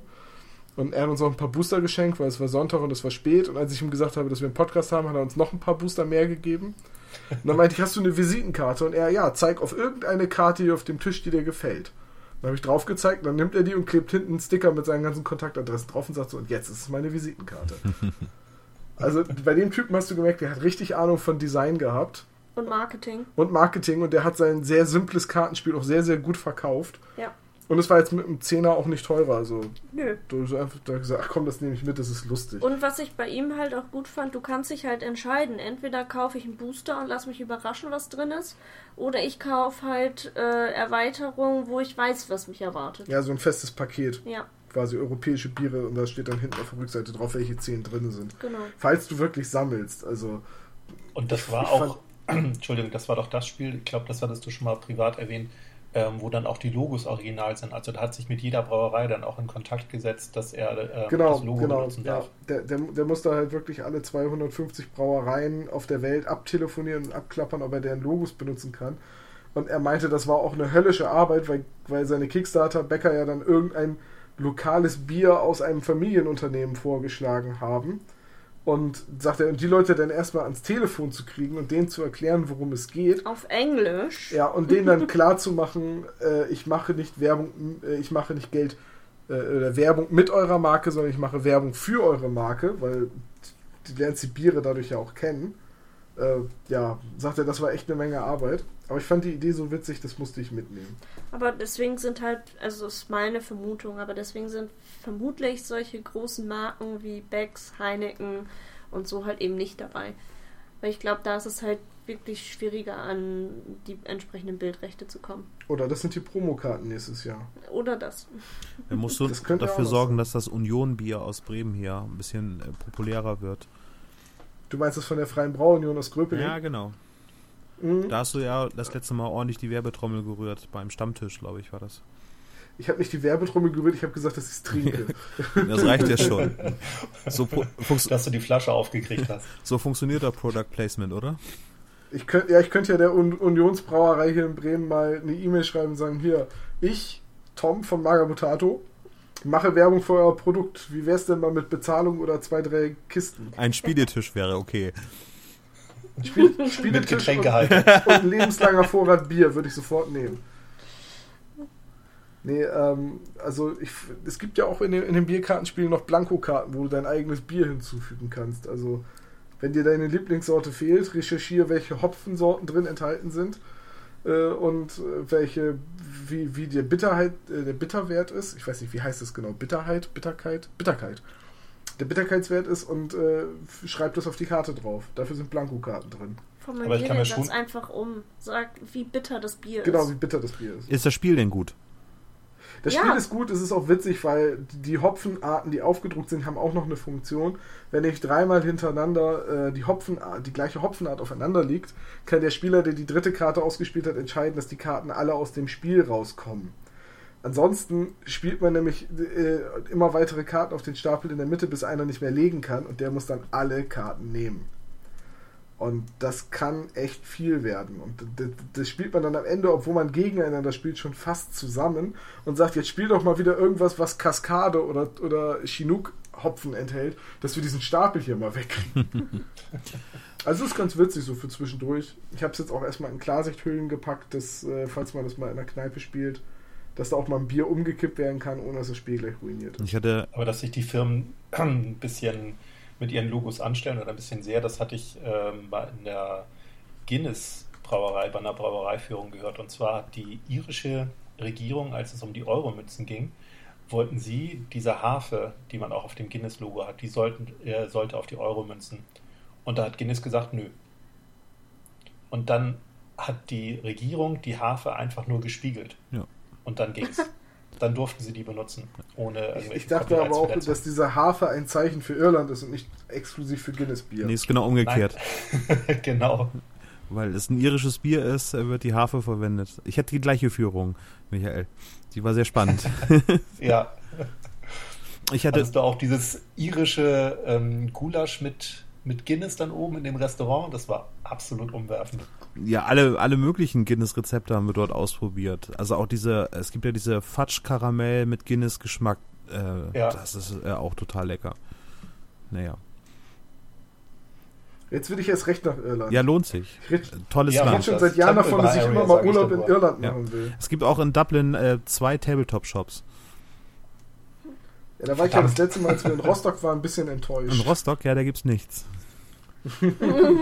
Naja, doch, angeblich gibt es einen. Nee, das äh, Wupatki, äh, die hatten mal einen Laden, ähm, wo ähm, Tabletop-Sachen so in kleinen Zahlen, aber auch so äh, Games Workshop-Sachen verkauft worden sind und auch ein paar Rollenspielsachen, aber ähm, die hatten so einen extra Laden dafür auf der anderen Straßenseite. Ansonsten ähm, gibt es den jetzt, glaube ich, nicht mehr. Meine Frau kommt aus Rostock, dementsprechend haben wir das ähm, ein bisschen öfter überprüft. Äh, falls, Letztes Jahr waren wir da, oder? Ja, und da, da gab es einen Da Laden, gab es einen Laden. der hatte aber nur GW und der war auch sehr klein, also der hatte GW und Mangas und dann gab es noch einen Spielzeugladen in Warnemünde, der halt auch damit wirbt, dass er Tabletop hat, aber der hat das Original nur GW, aber halt auch Blister von 1995 noch äh, an den Haken hängen. naja, wenn du Also- Raritäten suchst, dann ist das vielleicht gar nicht schlecht. Ja, wenn du, wenn du, wenn du Warhammer Fantasy spielst und noch Raritäten suchst, ist das, glaube ich, die Adresse, weil der, der hat keinen Online-Shop, da rechnet kein Mensch mit, dass der noch so alte Blister da hinten hängen hat. Jetzt haben wir schon wieder Werbung gemacht. Naja, Aber da kannte ich mich halt zu wenig aus. Vielleicht sind es auch gar keine Raritäten. Vielleicht ist es auch der letzte Plunder, der übrig geblieben ist. Ich habe keine Ahnung bei Fantasy. Auf jeden Fall der, der Laden in Dublin, den ich besucht habe, der ist da recht sympathisch und äh, ist auch etwas günstiger als hier in Deutschland, aber äh, das ist ja oft so. Ähm, ich habe da irgendwie für War Machine mir die Cador Kutsche gekauft und da habe ich irgendwie 60 Euro für bezahlt oder 70. Das ist schon im Vergleich zu dem Ladenpreis hier in Deutschland schon recht günstig gewesen. Ja gut, dann musst natürlich auch noch den Irlandurlaub draufrechnen. Naja, ähm, äh, ja, mittlerweile ist es wieder ein Kostenfaktor geworden, weil Ryanair fliegt ja jetzt nicht mehr von äh, Bremen nach Dublin. Ähm, da konnte man schon hin und zurück für 40 Euro fliegen. Also wenn man nicht nur eine Kutsche kauft, sondern eventuell auch noch ein bisschen Urlaub machen möchte, dann ist das schon eigentlich recht günstig gewesen. Ja. Und jetzt kann man mit der Kutsche rüberfahren. Nee, jetzt kann ich mit, nee, die ist noch nicht fertig bemalt. Also willst du sagen, dass ein Irlandurlaub immer noch günstiger ist als ein Besuch auf der Spiel? Äh, Kommt drauf an. Ich habe Freunde in Irland, ich kann da umsonst schlafen. Das kann ich in Essen nicht. Ich hatte ja das Hotel, im, ihr hattet irgendwie eine Ferienwohnung und ich hatte Hotelzimmer und dementsprechend ähm, nochmal, um auf die anfängliche Frage zurückzukommen, warum nur zwei Tage? Weil wir gesagt haben, naja, irgendwie dann jede Nacht kostet so, ich sage jetzt mal über den Daumen hinweg, 90 bis 100 Euro im Hotel, wenn man nicht äh, 10 Kilometer weit rausfahren möchte. Ähm, dann ist das natürlich schon ein Kostenfaktor, wo man sagen kann, okay, aber zwei Nächte, also jetzt nochmal 100 Euro obendrauf, das ist dann schon ganz happig. Aber wie weit sind wir gefahren, Tom? Also ähm, jetzt von der reinen Minutenzeit, so 20 Minuten doch nur oder Viertelstunde, ne? Ja, so 20 Minuten kommt hin. 20 Minuten waren das. Das war ein irrsinnig langer Weg. Ich bin ja am Donnerstag ja da auch zu euch da gefahren. Und das ist schon ein bisschen außerhalb gewesen. Ne? Aber ich meine, es. Ja, aber ich fand es jetzt nicht schlimm. Nee, nee, ich fand das eigentlich auch Selbst ganz- da hinten war die, äh, war die Messe noch ausgeschildert. Ja. Also, Also ja, 20 Minuten ist für einen Hamburger ja quasi das ist ja vor der Fußreichweite. Haustür. Na, für Bremer ist es eine Weltreise, das muss man mal ganz klar sagen. Ne? ist man ja schon Ja, man- fast in Delmenhorst. Oh Gott, Ja. das ist ja Niedersachsen. Ja, man vergisst immer, dass, äh, das sagen die Bremer eigentlich äh, immer von sich selbst auch, Bremen ist ein Dorf mit Straßenbahn, das ist wirklich so. Also allein schon, weil man, egal wo man ist, immer jemanden trifft, den man kennt und weil man halt auch relativ schnell durch die Stadt durch ist. Wenn man jetzt Bremen Nord nicht Ich wollte es gerade sagen, ja. Wer tut das schon? ähm, naja. Nö, aber eigentlich so von der, von der Unterbringung her war, war das bei uns in Essen eigentlich super.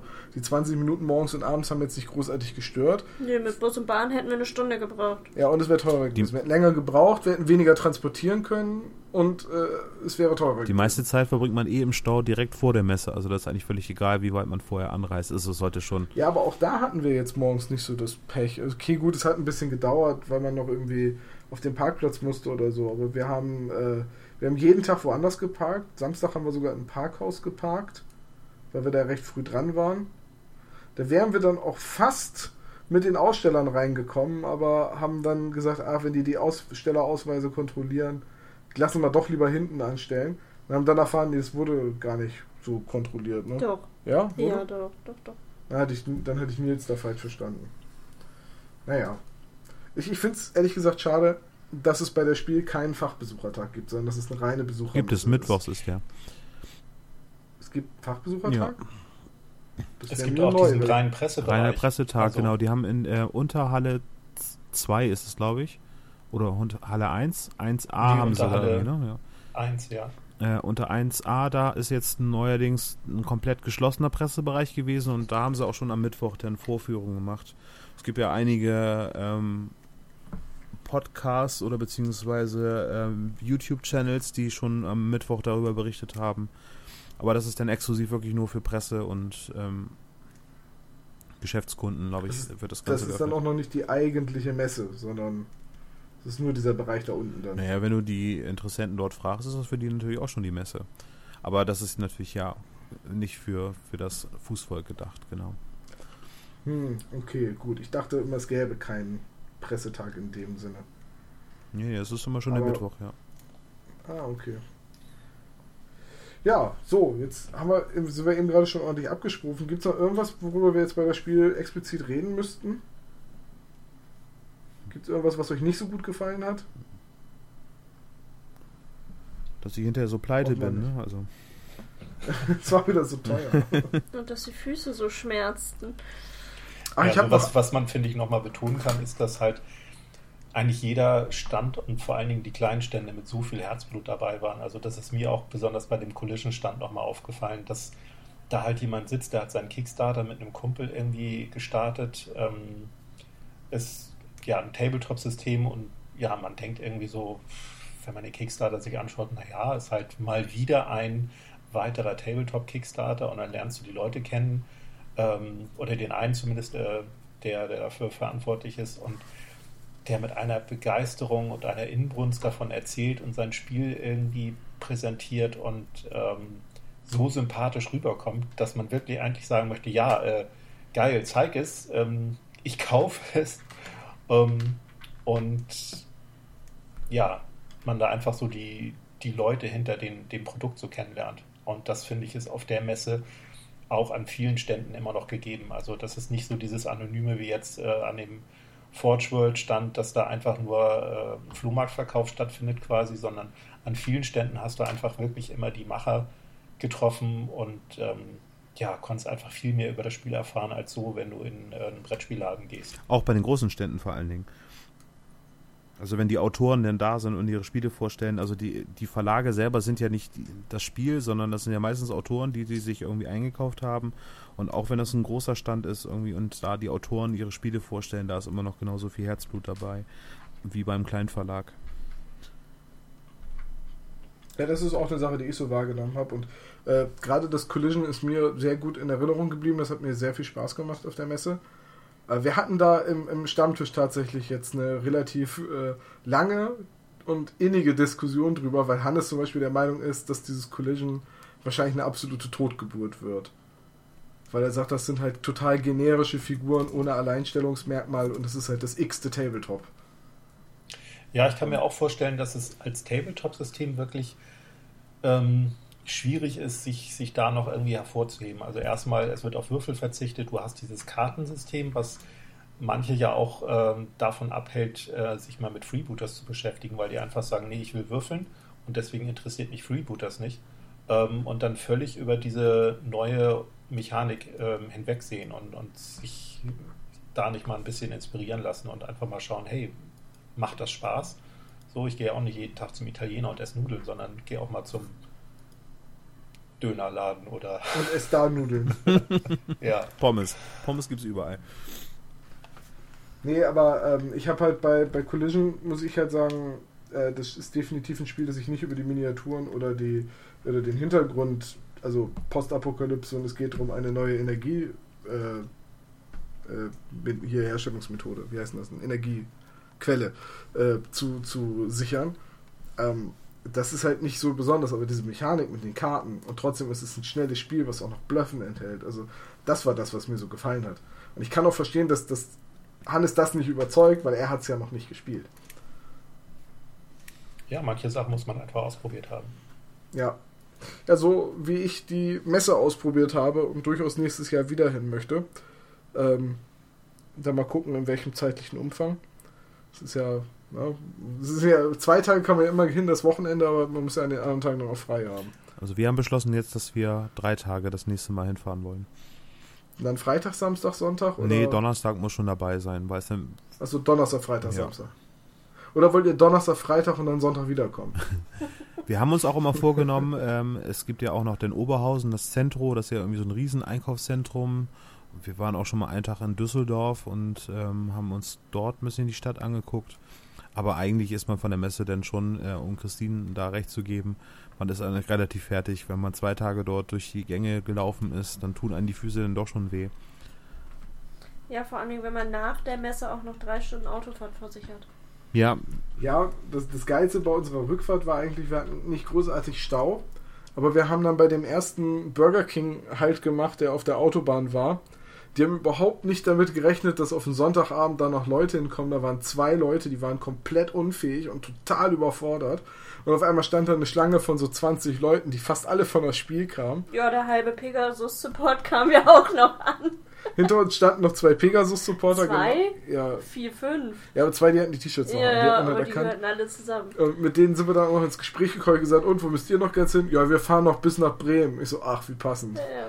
So, und das, war, das war, war noch ganz lustig, aber ansonsten sind wir auch gut zurückgekommen und ja, dann, als wir dann so um 22 Uhr, 23 Uhr zu Hause waren, sind wir auch ziemlich müde ins Bett gefallen. Oh ja. Auspacken war dann nächsten Tag. Nee, das habe ich noch gemacht. Wir packen mal alles aus, machen dann das Foto, was dann auf Facebook veröffentlicht wird, damit alle mich für wahnsinnig erklären können. und, und, dann gehen wir ins Bett. Eigentlich möchte man dann immer noch immer was von den gekauften Spielen ausprobieren, aber eigentlich sitzt man dann nur noch lethargisch auf dem Sofa und sagt, okay, das machen wir morgen. Ja, das haben wir dann immer abends äh, in der Ferienwohnung noch gemacht. Ihr wart ja Donnerstagabend noch da zum Quatschen und Spielen und äh, Samstagabend haben wir dann äh, Escape from Colditz gespielt. Hm. Wie fandet ihr denn Pocket Madness? Fand ich ganz lustig. Oh, welches ja. war? Ach, das war, ach, das war das Spiel, äh, was, was du dabei hm, hattest. Hm, genau. Ne? Ja. ja, das fand ich witzig. War auch ein Spiel ja, mit Tentakeln, ne? Ja, ich fand es auch überraschend gut. Also bin eigentlich nicht so der, der Kartenspieler, also mal von Skat oder Doppelkopf abgesehen, aber ähm, fand das total unterhaltsam und ähm, man ist auch super schnell reingekommen. Ja. Ja, man muss ein bisschen vorsichtig sein, ne? wenn irgendwie so Cthulhu ist ja irgendwie gemeinfrei mittlerweile oder alles, was mit Tentakeln zu tun hat, es wird ja mittlerweile es gibt ja diverse Tabletop-Spiele, Rollenspiel und Brettspiele und überall ist es drauf. Oft ist es dann so, dass man denkt, na, jetzt ist es einfach nur Cthulhu drauf, damit sich das besser verkauft. Passt das überhaupt denn zusammen? Und das passt tatsächlich ganz gut zusammen. Also der Regelspielmechanismus äh, war passend zu dem Thema und das Thema wirkte nicht aufgesetzt. Das war wirklich ganz schön, ja. Ja, Das stimmt. Dazu fällt mir gerade ein, dass ich auf dem Foto von dir gesehen habe, dass du dir Kingsport Festival gekauft Ja, hast. auf einer, äh, aufgrund einer Empfehlung eines einzelnen Herrn. Ähm, das gab's recht. War ich das? Ja, du warst es. Irgendwie. Weil ich wollte gerade sagen, wenn du das mal gespielt hast, wollen wir dann dazu mal einen Podcast machen, weil das ist ein Spiel, was ich schon lange, lange gerne mal bei unserem Podcast hätte. Ja, können wir gerne machen. Also ähm, ich glaube, wir sehen uns sogar in zwei Wochen, glaube ich, Sonntag. Und äh, vielleicht können wir es ja dann auch spielen. Ja, auf jeden Fall. Das ist ein, ist ein sehr, sehr gutes Spiel. Ja, das war tatsächlich aber nur der Frustkauf, weil ich äh, eigentlich gerne das andere Spiel, nämlich Last Friday, haben wollte. Ähm, Habe ich gedacht, na, äh, wieso kriege ich das blöde Spiel denn jetzt nicht? Und ich habe doch noch Geld über. und äh, ah, okay, dann nehme ich jetzt hier Kingsport Festival mit. Ich habe mir sagen lassen, das ist ganz nett. Und außerdem ist das auch äh, ein Mythos-Spiel. Das ist dann ganz gut. Ja. Ja, das hatte ich vor ein paar Jahren mal von Freunden zum Geburtstag bekommen. Und die wussten nicht, was so richtig was es ist, außer es hat was mit Cthulhu zu tun. Ich wusste nicht, was es ist, aber es hat sich dann als äh, sehr, sehr gutes Spiel Nee, doch, sie wussten, dass man es ausnahmsweise mal aus der Sicht der Kultisten spielt. Okay, dass man versucht, seinen Einfluss zu mehren und dann einen großen Alten zu beschwören. Genau. Das klang cool und es hat sich auch als cool rausgestellt. Ja. Und das ist auch Worker Placement. Dabei spiele ich gar nicht so gerne Worker Placement. Ich hätte eher gedacht, dass es so eine Art Arkham Horror Light ist irgendwie, aber Nee, es ist, es ist gar nicht so. Es ist tatsächlich eher das bringe ich, glaube ich, auch durcheinander mit der Hexer von Salem. Das, äh, das war, glaube ich, eher so ein Arkham Horror Light. Das kann sein. Das ist ja auch von Kosmos irgendwie. Ja, so, jetzt, ich habe eigentlich so zur Spiel jetzt nichts mehr zu sagen, außer es waren anstrengende, aber doch irgendwie schöne vier Tage. Es war fast wie die Taktiker so ein bisschen Familientreffen, nur halt die Familie war größer. Und auch Das bei Essen Taktika war teurer. Das Essen war teurer, definitiv, und auch nicht so gut wie bei der Taktika. Ähm, also der Kartoffelsalat. Da gab es Kartoffelsalat, das gab doch nur so eine, so eine Schöpfkelle Krautsalat mit irgendwie einem Klecks Surcreme und einem äh, ausgedrückten Geschnetzelten. ja, aber ich hatte Sonntag so eine spiralförmig geschnittene Kartoffel frittiert am Spieß, die war ganz gut. Also man muss sich eigentlich das Essen selber mitbringen zur Spielemesse. Dann kann man nämlich auch Es ist auf jeden Fall nicht verkehrt gewesen. Wir hatten auch so, so einfache Sachen wie Müsli-Riegel und so dabei und damit kriegst du den Tag halt schon irgendwie rum, bis du dir dann abends was Vor kaufst. allem, wenn du gerade in einer Spielrunde sitzt und dann irgendwie überlegst, oh, ich müsste jetzt eigentlich mal was essen, dann kann man auch mal eben nebenbei irgendwie die Frikadelle, die man sich gemacht hat, irgendwie rausholen oder die Beefy. Weil das Essen selber ist irrsinnig teuer auf der Messe. Ja, doch, also was war das irgendwie? Äh, Currywurst mit Pommes, 5 Euro noch was, ist schon happig. Und es war jetzt auch nicht die Mega-Portion. Nee, das kommt auch noch hinzu. Nee, es war recht teuer und die Portion war auch nicht riesig. Ja. So, jetzt habe ich aber wirklich alles zur Spiel gesagt. Bist du dir sicher? Denk schon. Habt ihr noch abschließende Worte? Also mir fällt so ein bisschen nochmal so ein, so, ein, so ein Highlight und so ein absolutes ähm, Lowlight ein. Ähm, also was, was mich sehr beeindruckt hat, war die Figuren von dem, äh, waren die Figuren von dem Brettspiel Load von Prodos, die in diesem neuen Unicast-Verfahren gegossen werden. Also dass die Figur aus einem Stück besteht. Und die Figuren konnte man ähm, teilweise in der Vitrine, da waren die komplexeren Miniaturen und dann waren auf einem Brettspiel aufgebaut so ein eher einfache, einfachere Figuren und die sahen wirklich unglaublich gut aus. Also Fotos davon gibt es ja auch massig im Internet, aber wenn die mal live gesehen dann denkst du, das kann nicht sein. Die, die müssen aus mehreren Teilen bestehen und zusammengesetzt sein. Und die Figuren, die man anfassen konnte, da bin ich dann unten um den Sockel rumgegangen mit den Fingern und habe mal irgendwie gefühlt, so wo ist dann da irgendwo der, äh, die Form zusammengesetzt worden, wo ist der Gussgrad? Und dann konnte man den so ein bisschen ertasten, ähm, aber auf der Miniatur selber hat man einfach nichts gesehen. Und das war ziemlich beeindruckend. Und das Lowlight war gleich am selben Stand, und zwar hatten sie das ähm, Alien vs. Predator Dropship, die Cheyenne, ähm, da stehen und ja, hatte ich auf den Bildern, die ich davor gesehen hatte, eigentlich als unglaublich imposant und groß empfunden. Ähm, das Ding war auch sehr groß, aber es war irgendwie überhaupt nicht imposant, weil das eigentlich nur ein riesiger, schlichter Klumpen Resin ist in meinen Augen mit ein paar schönen Details am Cockpit. Ähm, aber der ganze Rumpf, der ist einfach nur glatt. Da ist irgendwie nirgends eine Struktur, da sieht man keine kleinen Metallnieten und das Ding ist einfach nur groß und schlicht und unglaublich teuer. Ja, stimmt. Das, das Ding hatte ich auch gesehen. Davon war ich auch ein bisschen äh, untergeistert. Ähm, oder hast du noch so ein Highlight und ein Lowlight? Mm, Lowlight war, äh, in der letzten, im letzten Jahr gab es eine schöne Vorstellung von Brettspielen, nämlich äh, von Time Stories und Mysterium, die wirklich was hergemacht haben als Messestände. Also die haben das wirklich sehr gut inszeniert für, für Brettspiele. Das ist in diesem Jahr so ein bisschen ausgeblieben. Ich hätte gedacht, dass es noch mehr solche Ideen gibt, dass Brettspiele ein bisschen äh, ansprechender präsentiert werden, außer eben in direkten, direkten Spielrunden. Fand ich ein bisschen schade, dass es das nicht gegeben hat in diesem Jahr. Highlight.